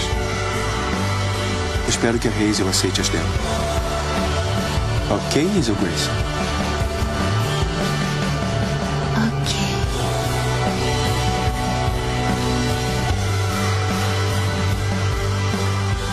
A culpa é das estrelas. Meu amigo, esse filme. Cara, é um dos discursos mais fantásticos do cinema para mim. Filme baseado no livro de mesmo nome. A história de Hazel e Gus. Cara, quando no discurso dela ela fala dos, dos infinitos, porque entre 0 e 1 um é uma infinidade que é finita. A gente sabe que, que o 1 um, é, né, representa o fim e um, o início de uma nova escala. Mas entre 0 e 1 um é uma infinidade. E no discurso dela, ela vai falando que há infinitos maiores, porque né, de 1 um a 2 aumenta-se esse, né, as variáveis. E ela fala: Mas você me deu, dentro do, do tempo que nós tivemos, você me deu um infinito para viver contigo. Cara, isso dilacera qualquer coração. Isso pega qualquer coração de pedra e derrete, cara. E não tem como. é forte demais. E até porque, pelo plot que tem a história, dele acabar. Ela tava, né? Ela tava com os dias. Como todos nós, eles até falam, nós temos os nossos dias contados. A diferença é que a gente sabe que, que o nosso tá bem mais próximo. Só que ele acaba morrendo primeiro. E então ela lê a carta que ele deixou para ela. Que ele queria ser lembrado, aquilo tudo. E na, nessa segunda parte do discurso ele fala que ela não queria ser lembrada como ele queria, mas ela queria só ser lembrada por uma pessoa e ela foi. Então, tipo assim, esse filme, cara, A Culpa é das Estrelas é um dos filmes assim, de romance, que, de drama, né? Que dilaceram o coração. Não tem como você não. E não, não saber que, tipo assim, por mais que o que eles tenham vivido tinha, tenha sido pouco, foi verdadeiro. E ele fala, né? Muitos de nós nem conseguem, às vezes. É, o que pode ter são muitos amores, mas ela teve um amor de verdade, um amor profundo. Então, tipo, ela alcançou a felicidade dela daquela maneira. Pô, muito legal você trazer esse discurso, Igor, porque, tipo assim, eu não lembrava dele, cara. Tem muito tempo que eu assisti A Copa das Estrelas, assisti só uma vez, mas tem muito tempo. E eu realmente não lembrava, e como é importante depois a gente revisitar os filmes, né, para ver né, coisas que às vezes a gente deixou passar e tal, cara, e ouvir esse esse discurso dela, né, e o dele também, já me deu vontade de reassistir, cara. Porque realmente a, a, o simbolismo é muito grande, né, em relação à infinidade, né, como você falou aí, cara, é muito, pô, é um, é um roteiro bem escrito, né, essa, essa parte é muito bem escrita, muito bom. É, esse discurso, ele não tá na minha playlist aqui, mas eu tinha baixado, né, diversos, diversos discursos para depois eu fazer a escolha de qual que eu traria pro cast. Eu trouxe 15 pro cast. deixei alguns de fora. Dos que eu deixei de fora estava esse discurso aí. É, mas fazia parte também, assim, né, dos discursos que eu tenho salvo aqui. É, cara, esse filme é muito bom. É, a única coisa que, que, que, que esse filme peca para mim é que eu achei que o início do filme meio que já entregou o final. É, não foi surpresa nenhuma para mim ele ter morrido o início do filme para mim deixou muito claro que quem iria morrer era ele. E isso para mim só foi a única coisa que me causou assim, poxa, eles poderiam ter tentado fazer de uma forma que a gente não pensasse nisso no início. Porque no início do filme quando ela já tá muito mal, toda, toda hora passando mal e ele aparentemente tá bem, se recuperando, convivendo bem com a doença, tal. Aquilo ali ficou muito na cara que ele iria morrer no final antes dela, no caso, que ele iria morrer e ela não. Mas isso para mim não tira o brilhantismo do filme, exatamente por causa de tudo isso que vai acontecendo no decorrer do filme. Tudo que vai mostrando do relacionamento deles, que não foi um relacionamento muito longo, né? Mas foi um relacionamento muito profundo. E esse discurso, né? Essa leitura dela, vamos dizer assim, nessa parte aí, deixa isso muito claro sabe? Mostra realmente a profundidade que esse relacionamento teve, apesar de não ter sido um relacionamento tão longo, tão duradouro, sabe? Mas é como se ele tivesse durado uma vida. É, vocês conseguem compreender o que eu tô dizendo?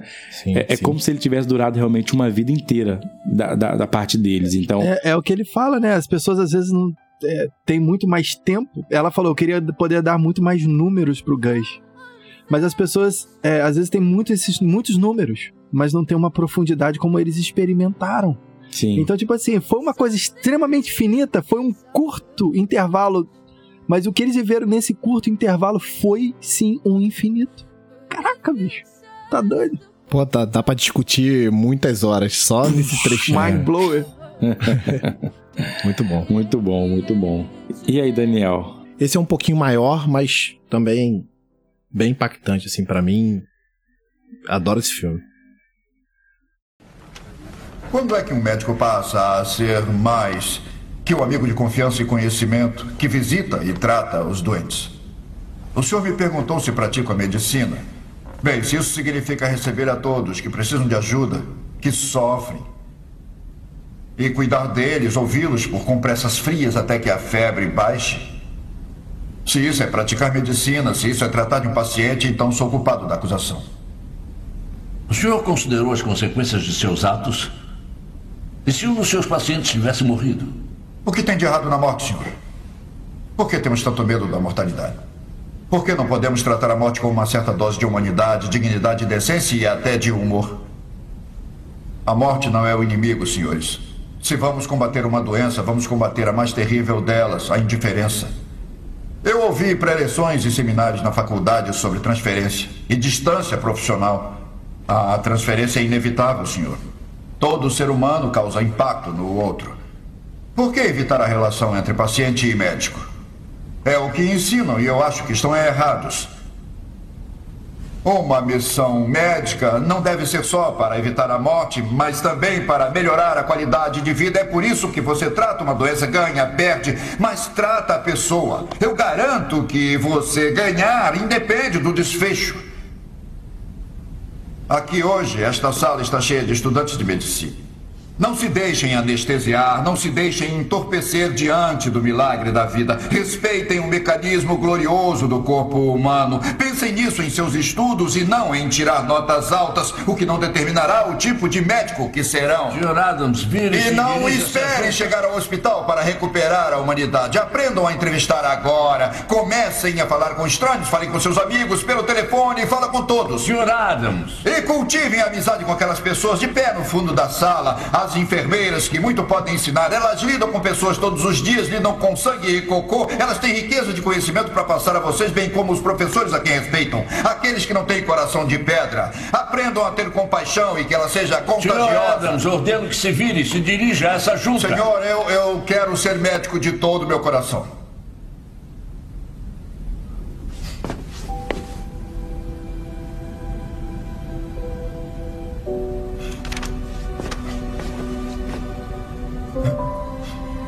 Eu quis ser médico para ajudar o próximo. E por causa disso perdi tudo. Mas também ganhei tudo. Eu compartilhei das vidas de pacientes e do pessoal do hospital. Ri com eles e chorei com eles. E é a isso que eu quero dedicar a minha vida. E Deus é minha testemunha. Seja qual for a sua decisão, senhor, eu sei que me tornarei o melhor médico que esse mundo já viu. Agora vocês podem me impedir que eu me forme. Podem me impedir de receber o título e o jaleco. Mas não podem controlar meu espírito, senhores. Não podem me impedir de aprender, não podem me impedir de estudar. Então só tem uma escolha: podem me ter como colega de profissão, apaixonado, ou como intruso, mas ainda determinado, seja como for. Provavelmente serei visto como um espinho. Mas eu garanto uma coisa: serei um espinho que não arrancarão. Isso é tudo? Espero que não, senhor.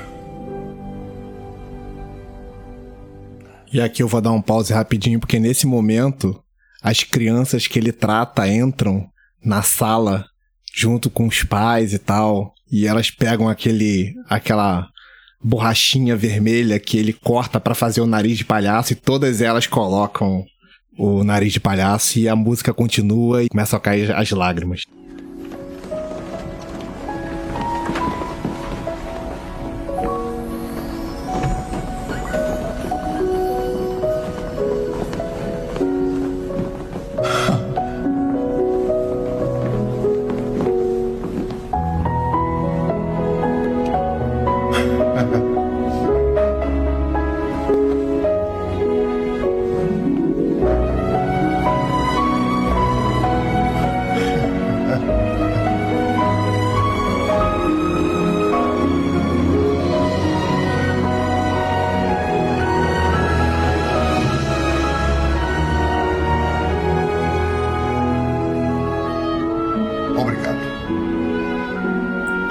Robin Williams.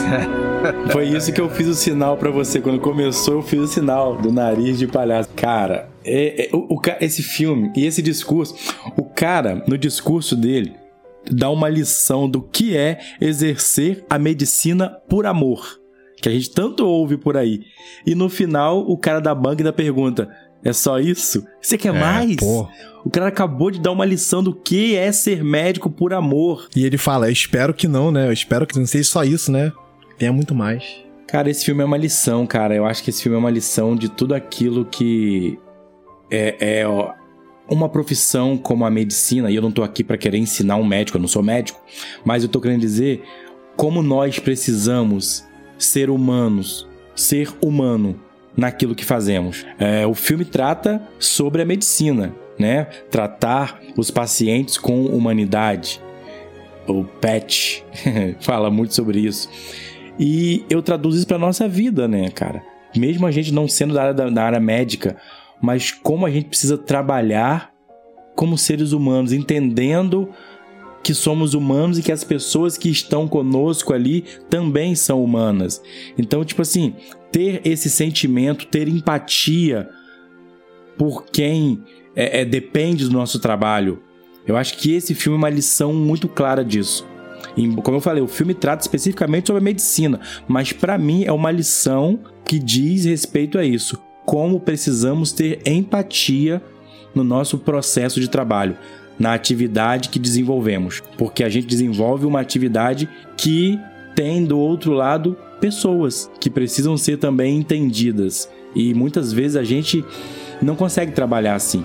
Às vezes a rotina do trabalho, a dificuldade, as dificuldades financeiras fazem a gente trabalhar de uma forma muito mecânica e a gente não consegue perceber que o trabalho precisa ser realizado com humanidade. Então esse filme para mim é é uma lição muito clara disso. Eu acho que ele se aplica, é, a aplicação dele é geral, né, Fabiano? Porque é como é interessante a experiência quando você está lidando com uma pessoa, seja da área de saúde ou qualquer outra área, que a pessoa tem um, tá ali também por vocação. Sim. E ela tá com o coração naquilo dali. Então, tipo assim, é fantástico demais, é maravilhoso demais. E para mim, esse filme, o, o Pat Adams, é o, é o filme, o melhor filme do Robin Williams pra mim. É o que eu mais gosto. Tem muito tempo que eu não assisto ele, mas assim, ouvindo agora o discurso e lembrando da cena das criancinhas e tal. Cara, é muito bom. Muito boa escolha, Daniel. Muito bom. Outra aplicação muito boa pra gente é ir contra os padrões, né? Porque para toda a autoridade médica, você tinha que ter esse distanciamento, né? Então, para eles era isso que funcionava no tratamento. Sim. E verdade. ele tinha uma outra visão, ele tinha uma paixão, ele bateu o pé, tanto que ele, ele faz um hospital por conta própria, né? para poder tratar do jeito dele, né? E depois no final do filme falam, né, que muitos outros médicos queriam trabalhar com ele, né? Porque ah, os resultados que ele tinha eram melhores, né? Pois é. E eu não sei se, se isso serviu de inspiração para alguns médicos, mas nós já vimos aí, né, é, alguns médicos que têm formas bem fora da casinha, né, de uhum. lidar com seus pacientes, né? Alguns deles dançando, né, se fantasiando, essa coisa toda. Não sei se esse filme foi inspiração, mas se foi, muito bom, muito bom. Muito bom, né? A gente tem também atores e atrizes do cinema, né? Que às vezes se vestem dos próprios personagens para poder visitar, né? Crianças Sim, e tal. exato, exato. É também uma forma de tratamento, né, cara? É o que ele fala, né? Você não, não depende do desfecho, né? Mais uma vez a gente tem um discurso que fala que não depende do resultado final, mas você tratou a pessoa, né? Você deu né, importância para ela, você deu atenção a ela, você se conectou com ela de alguma forma, né? Isso pode fazer toda a diferença, porque às vezes tem, tem pessoas que estão com essa terminal, né? Não tem um, uma perspectiva de melhora, né? É ali, é aquilo ali e é o fim. Então, acho que é imprescindível que tenha esse tipo de transferência, esse tipo de conexão, né? É, e uma coisa interessante, Daniel, que você tocou nesse assunto aí, é, no meu curso, nós tivemos uma disciplina, para os que estão ouvindo, talvez não saibam, é, eu sou formado, né, fiz faculdade de teatro e uma das disciplinas que nós tivemos, que é a disciplina de clown, que trabalha, que estuda a questão da palhaçaria, a gente estudou muito sobre essa questão. Inclusive, eu tenho amigos que fazem esse tipo de trabalho em hospitais. Entendeu? Muito bom. Levando essa muito questão para os leitos aí dos hospitais. É bem bacana, bem bacana. Cara, ótima escolha. É... Acho que esse cast tá ficando Tá quase completo. Tá quase, tá quase completo, completo, tá quase completo. Eu vou seguir aqui na minha saga. E, rapaz, foi bem difícil chegar nessa quarta posição. Eu tô aqui doido para colocar entre dois aqui, sabendo que depois eu só vou ter mais uma escolha. Mas esse discurso aqui, para mim, ele é muito bacana. É, é, é assim, eu, eu, dou muito, eu dou muita ênfase a discursos de filme que nos fazem pensar nisso na nossa vida, né? Existe aquele discurso do filme que ele nos traz uma questão muito é, emocional por conta do que a gente está vendo no filme. Mas existem aqueles discursos, como inclusive esse que a gente acabou de ouvir aí, e como eu acho que a maioria, ou todos que a gente ouviu até agora, que nos fazem ter aplicações para nossa vida real. E esse discurso que a gente vai ouvir agora, para mim também fala muito nesse sentido. Porque principalmente no momento em que vivemos hoje, eu acho que o sentimento de esperança é algo que ele precisa florescer a cada dia, e esse discurso fala sobre isso. Vamos ouvir aí fácil sentir esperança num dia lindo como hoje. Mas haverá dias escuros pela frente também. Dias em que se sentirão sozinhos. E a esperança será mais necessária do que nunca. Não importa se as coisas são difíceis ou se vocês se sentem perdidos, devem prometer que sempre vão ter esperança. Mantenham ela viva. Temos que ser maiores do que o que nos faz sofrer. Meu desejo é que vocês se tornem esperança. As pessoas precisam disso. Porque, mesmo que fracassemos, existe maneira melhor de viver? Quando olhamos ao nosso redor, vemos todas as pessoas que fizeram de nós quem somos. Eu sei que parece que estamos dizendo adeus. Mas levaremos pedacinhos uns dos outros para tudo o que fizermos a seguir. Para nos lembrarmos quem nós somos e quem deveríamos ser. Gwen Stacy. You are amazing. Quem disse que em filme de super-herói também não tem discurso pra vida? Tá muito enganado. Fala sério. Esse discurso Discursaço. da Gwen é algo também que nos faz parar pra pensar de uma forma muito profunda. Ela tá ali na formatura. Na verdade, ela já tinha morrido, é porque ela tinha deixado gravado. Mais um discurso pós-mortem. Pós-mortem, é isso. Ela já tinha morrido, só que ela tinha deixado, né, a filmagem gravada pro Peter. E ele só foi ver essa filmagem depois da morte dela. E ela tava ali na formatura da turma dela. Era um campo, né? Lá nos Estados Unidos eles têm muito esse costume de fazer cerimônias assim em áreas abertas. E era aquele gramado, aquele jardim bonito. E ela fala, aquele dia bonito, ela fala: é muito fácil é, é, ter esperança num dia bonito como hoje. E ela fala, mas virão dias escuros. Cara, é muito fácil realmente nós termos esperança quando tudo parece que tá indo bem na nossa vida. Mas nós precisamos realmente nesses dias pensar que dias difíceis virão, né, cara? Como ela bem fala. E nessas horas, mais do que nunca, nós precisamos. Ela fala, não ter esperança, mas ser esperança. Cara, esse discurso pra mim é aquele discurso também pra vida, cara. Pra vida. E isso é um gatilho também lá pro Peter, né? Pra ele poder retomar, né? A responsabilidade do poder que ele tem, né? Sim. De ajudar as pessoas e tal. Muito, muito bom, cara. Muito bom. E a Missone também arrebenta muito, cara. Manda muito bem. Pois é. Espero ver ela aí com mais uma vez no, no universo aí do, do Homem-Aranha. Tomara. É, quando eu falo Fabiano, é uma variante minha, cara.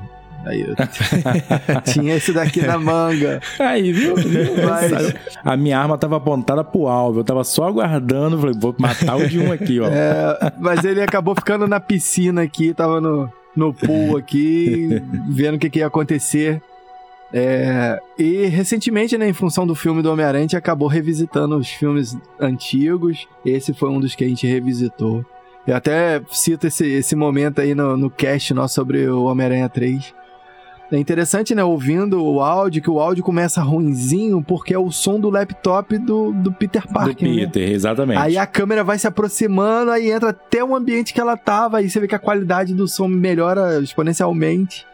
E eu, eu gosto muito desse discurso dela, principalmente que ela fala que nós somos meio que moldados pelas pessoas que estão ao nosso redor. Então, tipo, a gente pode ter até algumas aversões à vida em sociedade e tal, mas, cara, nós somos um subproduto do meio. E nós também seremos das. Sabe, você, a sua família, você vai carregar muito da sua família, muito do seu ambiente de trabalho, dos seus colegas. Então, tipo, essas pessoas. E, e ela tenta extrair a melhor coisa disso, né? Tipo, ó, se- é, como você falou, se tornar, não ter esperança, mas ser esperança, porque o convívio na sociedade te possibilita isso e tal. Cara, fantástica, muito boa. Muito boa a variante, muito boa a decisão, hein? Pois é, né, meu amigo? Diretamente do multiverso. É. Cara, então, como costuma dizer Daniel, sem palestrinha, mas pra você que tá ouvindo a gente, eu acho que fica essa mensagem aí. É, se você estiver vivendo bons momentos, saiba, virão momentos ruins e você precisar, precisará ter esperança pra passar por eles. E se você tá vivendo maus momentos agora, tenha esperança. Dias melhores virão. Caraca. Isso aí. Lembrar disso aí, ô Fabiano, lá no final do ano, quando o Fluminense estiver mal lá Ah. no brasileiro lá, você ter esperança, cara. Dias melhores poderão vir. Eu só, eu, eu, eu nesse momento só estou guardando as mensagens. No final nós vamos conversar. Ele, ele falou, Daniel, mais cedo que ele não é de chorar. Eu falei, como é possível? Torcendo pro Fluminense e você não é, chora. pô, não tem nem como. Mas eu não Só quis nem chora, entrar só nessa, acostumado às glórias, mas aqueles que estão na caverna do Mengão de 2019 lá permanecerão. Segue aí, Padawan. Última rodada. Pera aí, vou botar na agulha aqui. Rapaz, até agora eu não fiz nenhuma troca, hein? Fui na lista certinho, hein? Bem, olha, eu não fiz nenhuma troca e assim como no trilha sonora, só para lembrar vocês, eu acertei todos, tá? Ah, boa. Terminando aqui a, a quinta rodada, esse não poderia ficar de fora. É um dos filmes que quando tá passando assim, me prende, não deixa eu continuar zapeando. É um filme, eu assisti com o Fabiano esse filme no cinema. E esse filme ele também é muito emblemático, né? Porque ele é cheio de frases de efeito, ele é cheio de. de é, visualmente ele é muito interessante e tenho certeza que vocês vão facilmente reconhecer o discurso e vão ser arremetidos com certeza ao filme.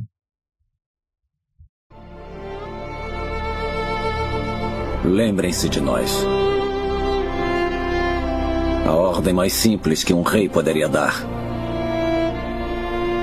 Lembrem-se por que morremos. Ele não queria tributos ou canções, nem monumentos ou poemas de guerra e valores. O desejo dele foi simples.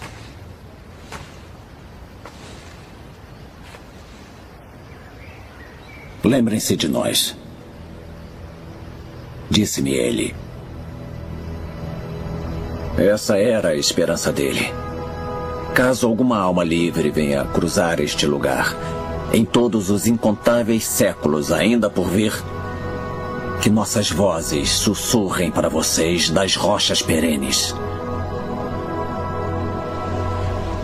Vá dizer aos espartanos, viajante, que aqui, pela lei de Esparta, nós repousamos. E assim morreu meu rei. Assim morreram meus irmãos. Há pouco menos de um ano.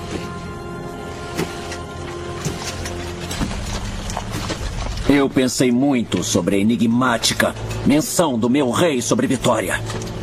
O tempo mostrou que ele tinha razão e de um grego livre a outro se espalharam as palavras de que o ousado Leônidas e seus 300 espartanos tão longe de casa deram suas vidas não só por Esparta, mas por toda a Grécia e pela promessa que nossa terra encerra.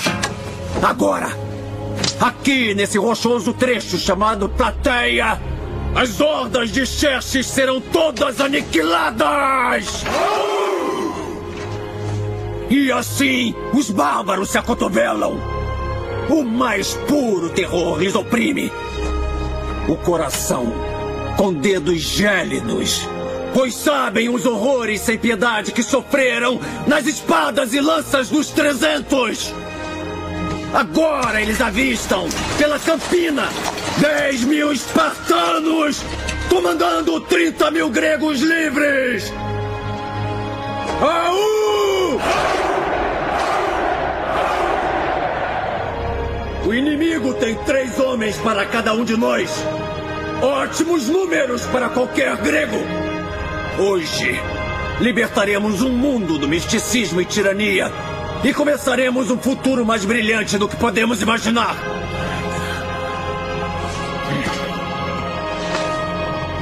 Agradeçam, homens!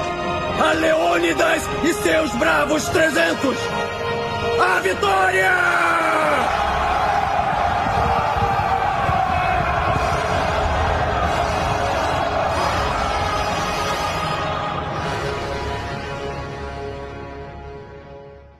Sensacional. Dílios. Dílios. E o Pô, cara, 300 é um filmaço, cara. Au, au. Narrativamente, visualmente, cara, é um, um, deleite assistir 300, cara, é muito bom, muito bom. Esse filme, cara, é sensacional. É sensacional. É, é a, todo, todo os diálogos, os discursos, mas esse discurso final também é aquele que fica marcado, assim.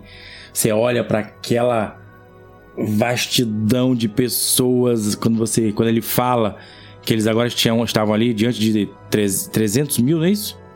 Que ele fala? É, na verdade tem acho que 40 mil gregos. Isso, é, que aí ele fala. Cara, você vê aquela imensidão de, de, de soldados ali, cara, sedentos por lutar em nome daquele rei que se foi, lutando com apenas 300, sabe, cara? É, esse filme é demais, esse filme é demais. Muito bom. É o que o Igor falou das frases de efeito, né? Esse filme tem muita coisa disso, né? Muita coisa dita pelo Leônidas e acaba que o melhor discurso que foi trago aqui não é nem ele que fala, né? É. É o narrador da história, né? Ele fala, são ótimos números pra É. qualquer grego. Cara, você mostrava a grandeza e como no início do discurso dele ele fala que o tudo que o Leônidas queria era ser lembrado. Quando eu lembro do filme do Troia com Brad Pitt, né, o, o Aquiles, o anseio do Aquiles era batalhar, lutar para que o nome dele fosse eternizado, também fosse lembrado. Isso é uma coisa muito constante na literatura antiga grega. Era uma coisa que eles ansiavam muito, era, era uma das formas de viver a glória, é ter o nome eternizado. Isso vem, é, muito, foi- é muito forte, é cultivado muito forte lá atrás. E quando ele também fala assim que pensando, pensando, eu descobri o conceito de, de vitória de Leônidas, sabe? Tipo, que foi, uma, foi um esquadrão suicida, né? O cara foi com 300 homens pro, pro penhasco daquele, ficar entre. pra aquela luta com aquela imensidão de persas. Mas ele falou assim: eu entendi a concepção dele. E agora nós temos números muito favoráveis.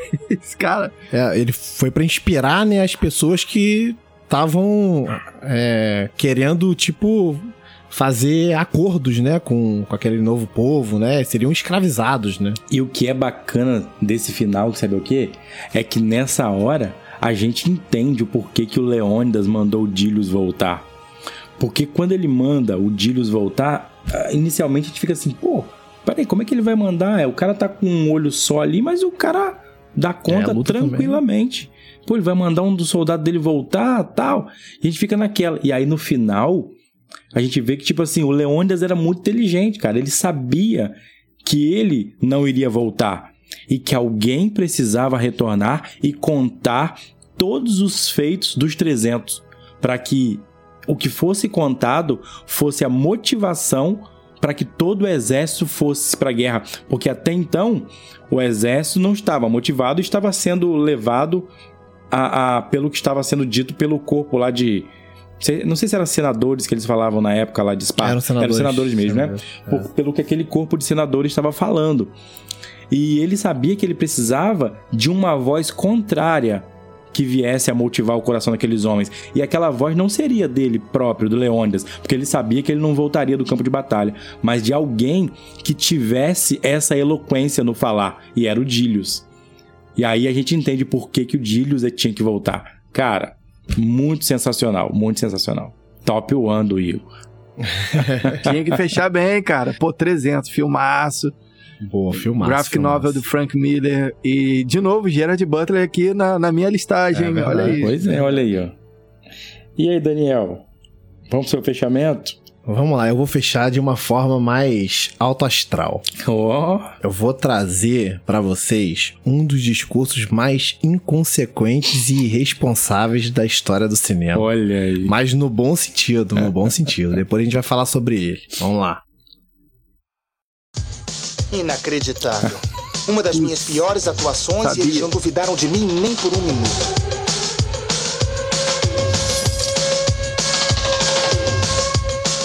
Eu ia perder um dia maravilhoso desses de sol enfurnado naquela escola.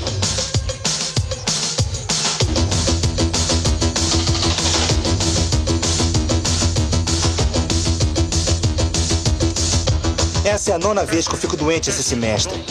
Tá começando a ficar difícil arranjar doenças novas. Eu acho que na próxima vou ter que perder um pulmão. Então é melhor fazer a nona valer a pena. O segredo para enganar os pais são as mãos frias. É um sintoma não específico. Eu acredito muito nisso. Muitas pessoas vão dizer que uma bela febre de mentira funciona mais. Mas acontece que se você tem uma mãe do tipo nervosa, tá arriscado em parar no consultório médico. E isso é pior que escola. Cólica de estômago também funciona.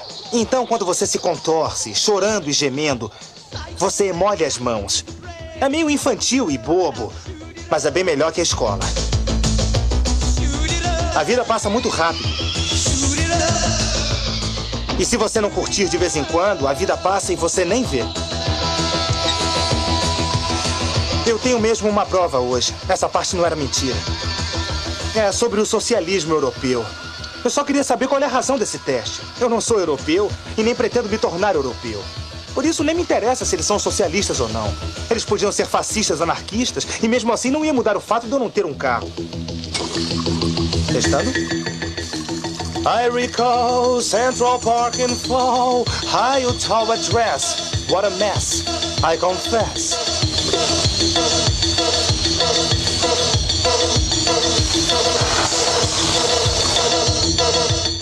Não que eu concorde com o fascismo, ou com qualquer outro ismo. Na minha opinião, os ismos não são bons. As pessoas não deviam acreditar em ismos, mas em si mesmas. Eu concordo com John Lennon. Não acredito nos Beatles, só acredito em mim. Essa frase é boa. Afinal de contas, era ele que era o máximo. Eu também gostaria de ser o máximo e não ter que me preocupar com as pessoas. Pois é. Eu já disse isso antes e vou dizer outra vez. A vida passa rápido demais. E se você não parar de vez em quando para viver a vida, acaba perdendo seu tempo.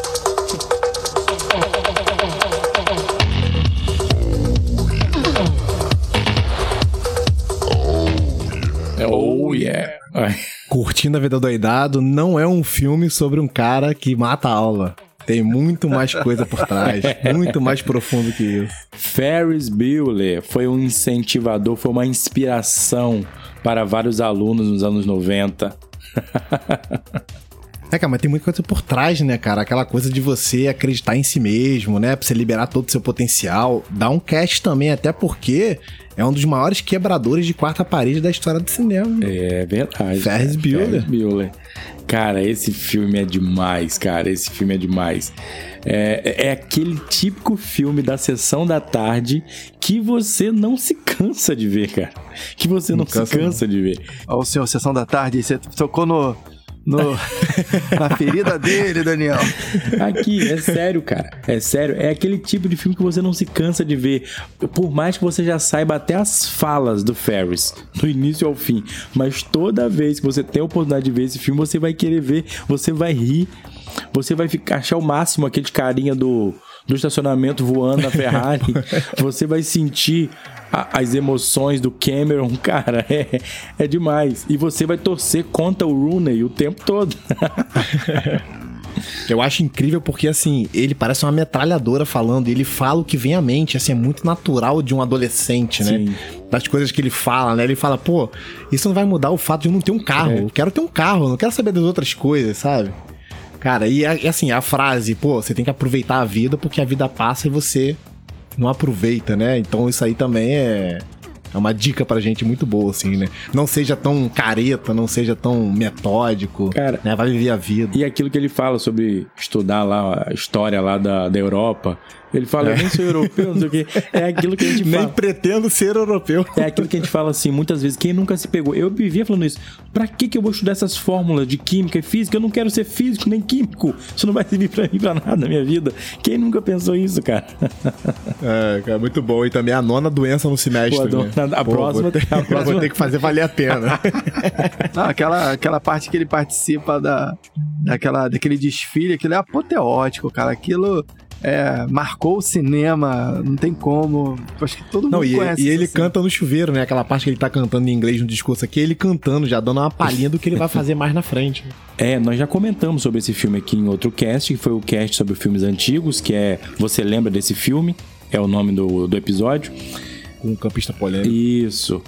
E, cara, apesar de ser um filme de comédia, um filme engraçado que faz a gente rir a maior parte do tempo, é um filme que tem algumas coisas meio até dramáticas também, né? Que a gente comentou da outra vez. A questão do relacionamento do Cameron com o pai dele. Cara, aquela cena quando a Ferrari cai lá do, da garagem do carro lá e que, que depois ele quebra tudo lá tal. Rapaz, aquilo ali mostra muito é, dessa questão Da é, relação é, deles. Da relação deles. Então, apesar de ser um filme de comédia, também traz umas coisas que faz você parar pra analisar, cara. Mais uma dica do Daniel aí. Vamos, vamos pensar com carinho pra ver se a gente traz o Curtindo a Vida Doidado. Curtindo a Vida Doidado. Muito bom, Daniel. Uma outra coisa também é que o Ferris é um cara tão notável que as pessoas falam dele mesmo se ele tá presente, né? Então ele deixa a marca dele, né? É outra inspiração também, né? Um cara que é, é não líder, mas é como um cara que deixa uma marca, né? Tipo, ele é onipresente no filme todo. Sim, né? inspira, né? Ele é muito seguro no que ele fala, no que ele faz. E isso arrasta, né? O exemplo acaba. É, isso aí. Nessa hora a personalidade arrasta. É verdade. Cara, muito bom, Daniel, muito bom.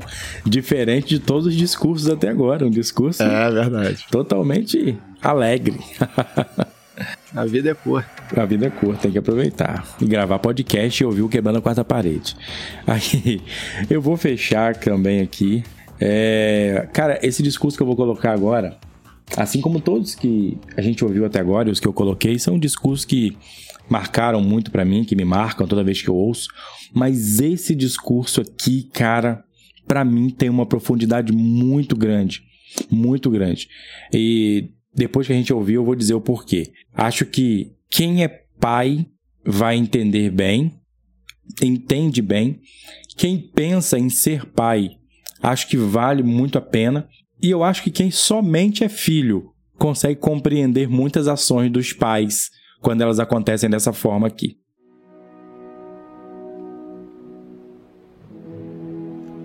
Posso dizer que, como oficial da lei, eu vi em primeira mão a dor profunda e a devastação que a falta do pai traz para a vida de uma criança. Nossas prisões estão cheias de homens e mulheres que viveram inconsequentemente após terem sido abandonados pelos pais, feridos pelos homens que mais deveriam amá-los. Muitas destas crianças agora seguem este mesmo padrão de responsabilidade que seus pais seguiram. Enquanto tantas mães se sacrificam para ajudar seus filhos a sobreviver, elas não devem carregar o peso sozinhas.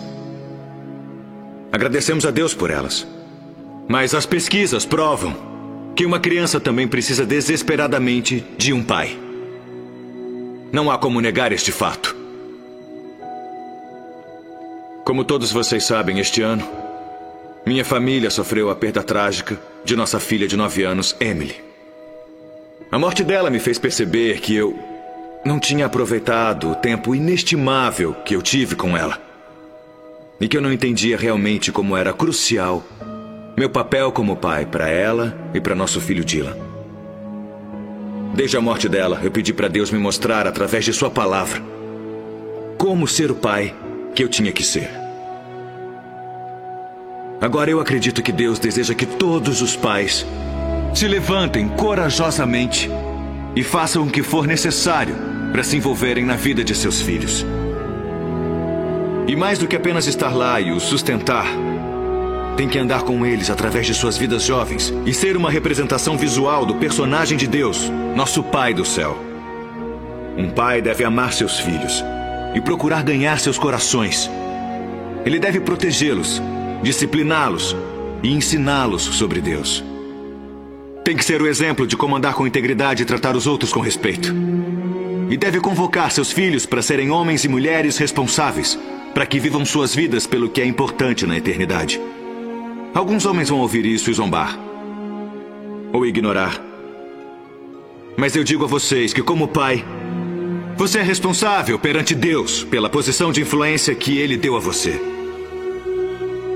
Você não pode dormir na direção só para acordar um dia e perceber que seu trabalho e seus hobbies não têm nenhum valor eterno. Mas as almas dos seus filhos têm.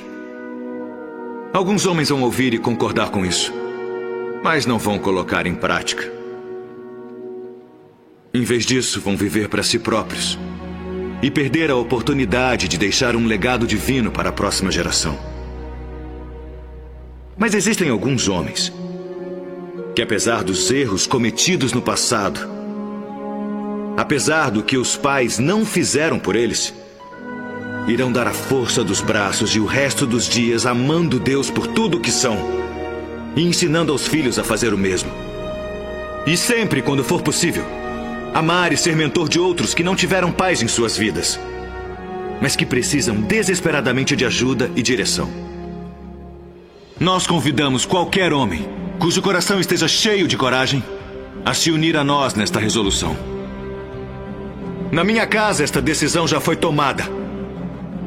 Não precisam perguntar quem vai guiar minha família, porque pela graça de Deus, eu vou. Não precisam perguntar quem vai ensinar meu filho a seguir Cristo, porque eu vou.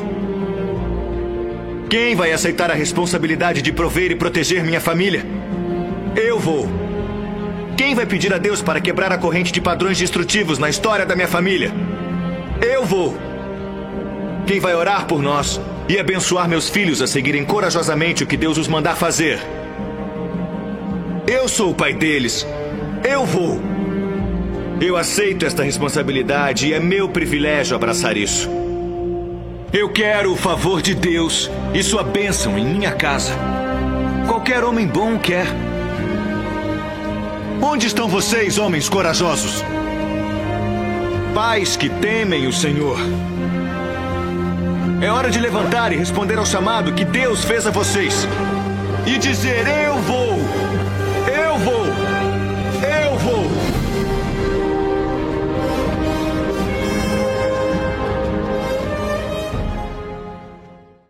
Tem que ser muito corajoso pra fazer um discurso desse. É, cara. E o nome já diz, né? Corajosos. Corajosos. Cara, que filme emblemático. E eu não digo isso por ser um filme de temática cristã. Eu acho que é um filme que, independente da sua religiosidade, você pode assistir esse filme e o que esse filme te ensina de lições em relação à família é algo impressionante. Impressionante. Sabe, esse discurso final aqui mostra muito isso. Mostra muito claramente o nosso papel enquanto homem. Quando eu digo homem aqui, ser humano, homem, mulher, pessoas boas. Sabe, que ele está falando aqui das nossas, das nossas responsabilidades enquanto pais, mas também ele fala da nossa responsabilidade para com aqueles que não tiveram pais que pudessem ensinar valores na sociedade. E o quanto nós temos responsabilidade com relação a essas pessoas também. Então, muita, eu fico pensando, muitas vezes a gente olha para um jovem, para um adolescente de comportamento tão complexo e a gente só sabe olhar, apontar o dedo e falar também nunca teve um pai para ensinar. E a gente nunca pensa que se a gente teve um pai que pôde nos ensinar esses valores, talvez nós poderemos ser esse pai com aspas para tentar ensinar esses valores para esses jovens, sabe? Então assim, esse discurso dele para mim, é, é, ele é muito emblemático por isso. E apesar das responsabilidades que nós temos, ele fala assim, que isso para mim é muito forte. Ele fala assim: "Eu aceito essa responsabilidade, essas responsabilidades e são para mim um privilégio". Cara, o cara conseguir entender que carregar sobre os ombros dele a responsabilidade de uma família é um privilégio, cara. Sabe? O cara conseguir entender isso você consegue fazer da sua casa o melhor lugar para se estar. E esse deve ser o melhor lugar para a gente estar, a nossa casa. E aí, independente da gente ter filhos ou não, sabe? Eu acho que entender essa responsabilidade como homem, sem fazer nenhuma é, é, apologia machista aqui, mas é porque eu tô falando agora realmente como, como homem. O homem que assume a sua responsabilidade, sabe? A sua responsabilidade como pai. Que eu costumo dizer que tem os caras aí que não são pais, são pão com salame. Fez um filho, mas não é pai, sabe? Ou um cara que é marido é irmão, é filho, e ele assumir essa responsabilidade. Eu acho que é um filme que traz isso do começo ao fim. É um filme que mostra o quanto nós precisamos valorizar as menores coisas, os, os, pequenos momentos com as pessoas.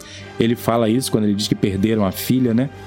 De uma forma trágica. Quantas vezes a gente perde pessoas na nossa casa, no nosso convívio, que a gente perdeu tanto tempo podendo estar com elas, né?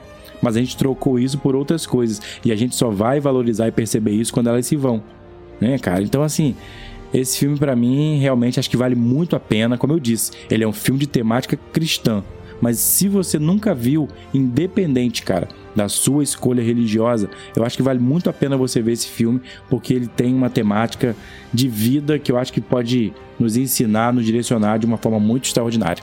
É isso. Por isso eu deixei por último para tentar fechar aí com o melhor que eu tinha no momento.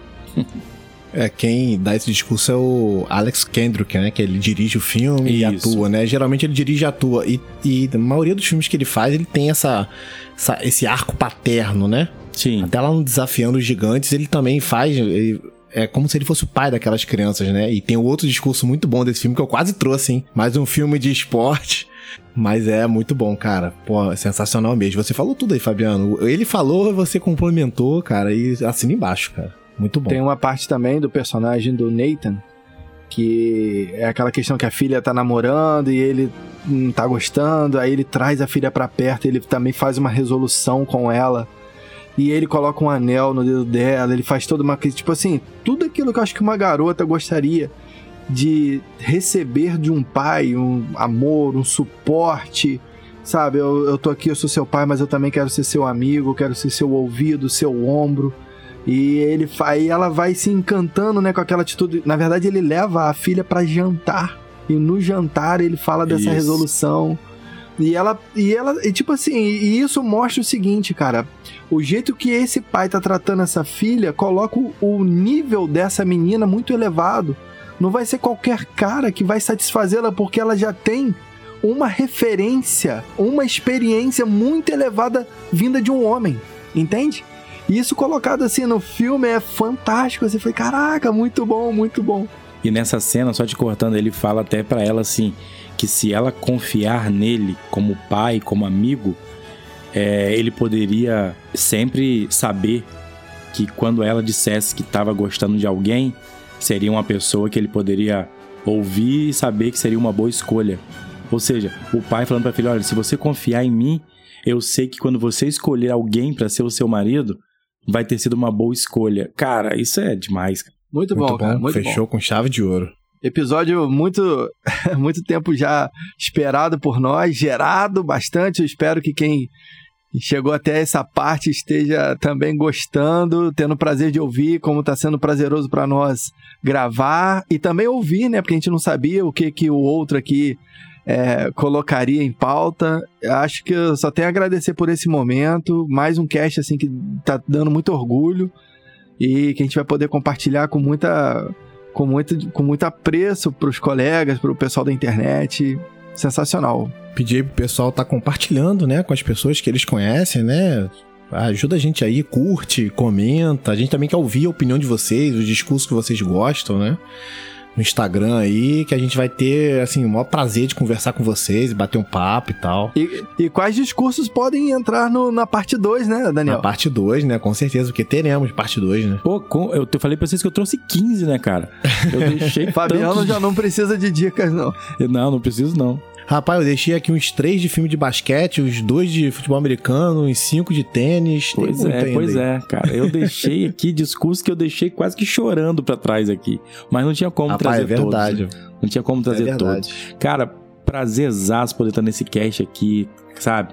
Trazendo esses discursos aí que a gente falou, são tão emblemáticos, né, cara? Que fazem a gente ver e rever esses filmes e sempre, sempre sair com uma nova lição quando a gente ouve esse discurso. Então, assim, prazerzaço poder gravar um cast como esse. Também, cara, adorei, assim, são, são filmes, né, são cortes de filmes que fazem parte das nossas vidas, né?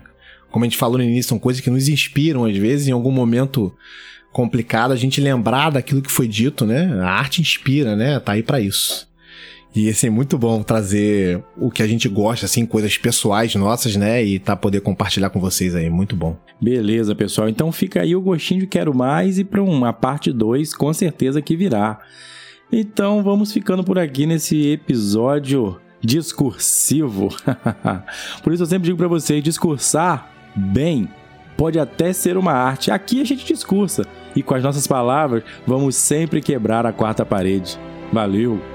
Bye, bye. Valeu, galera. Valeu, valeu.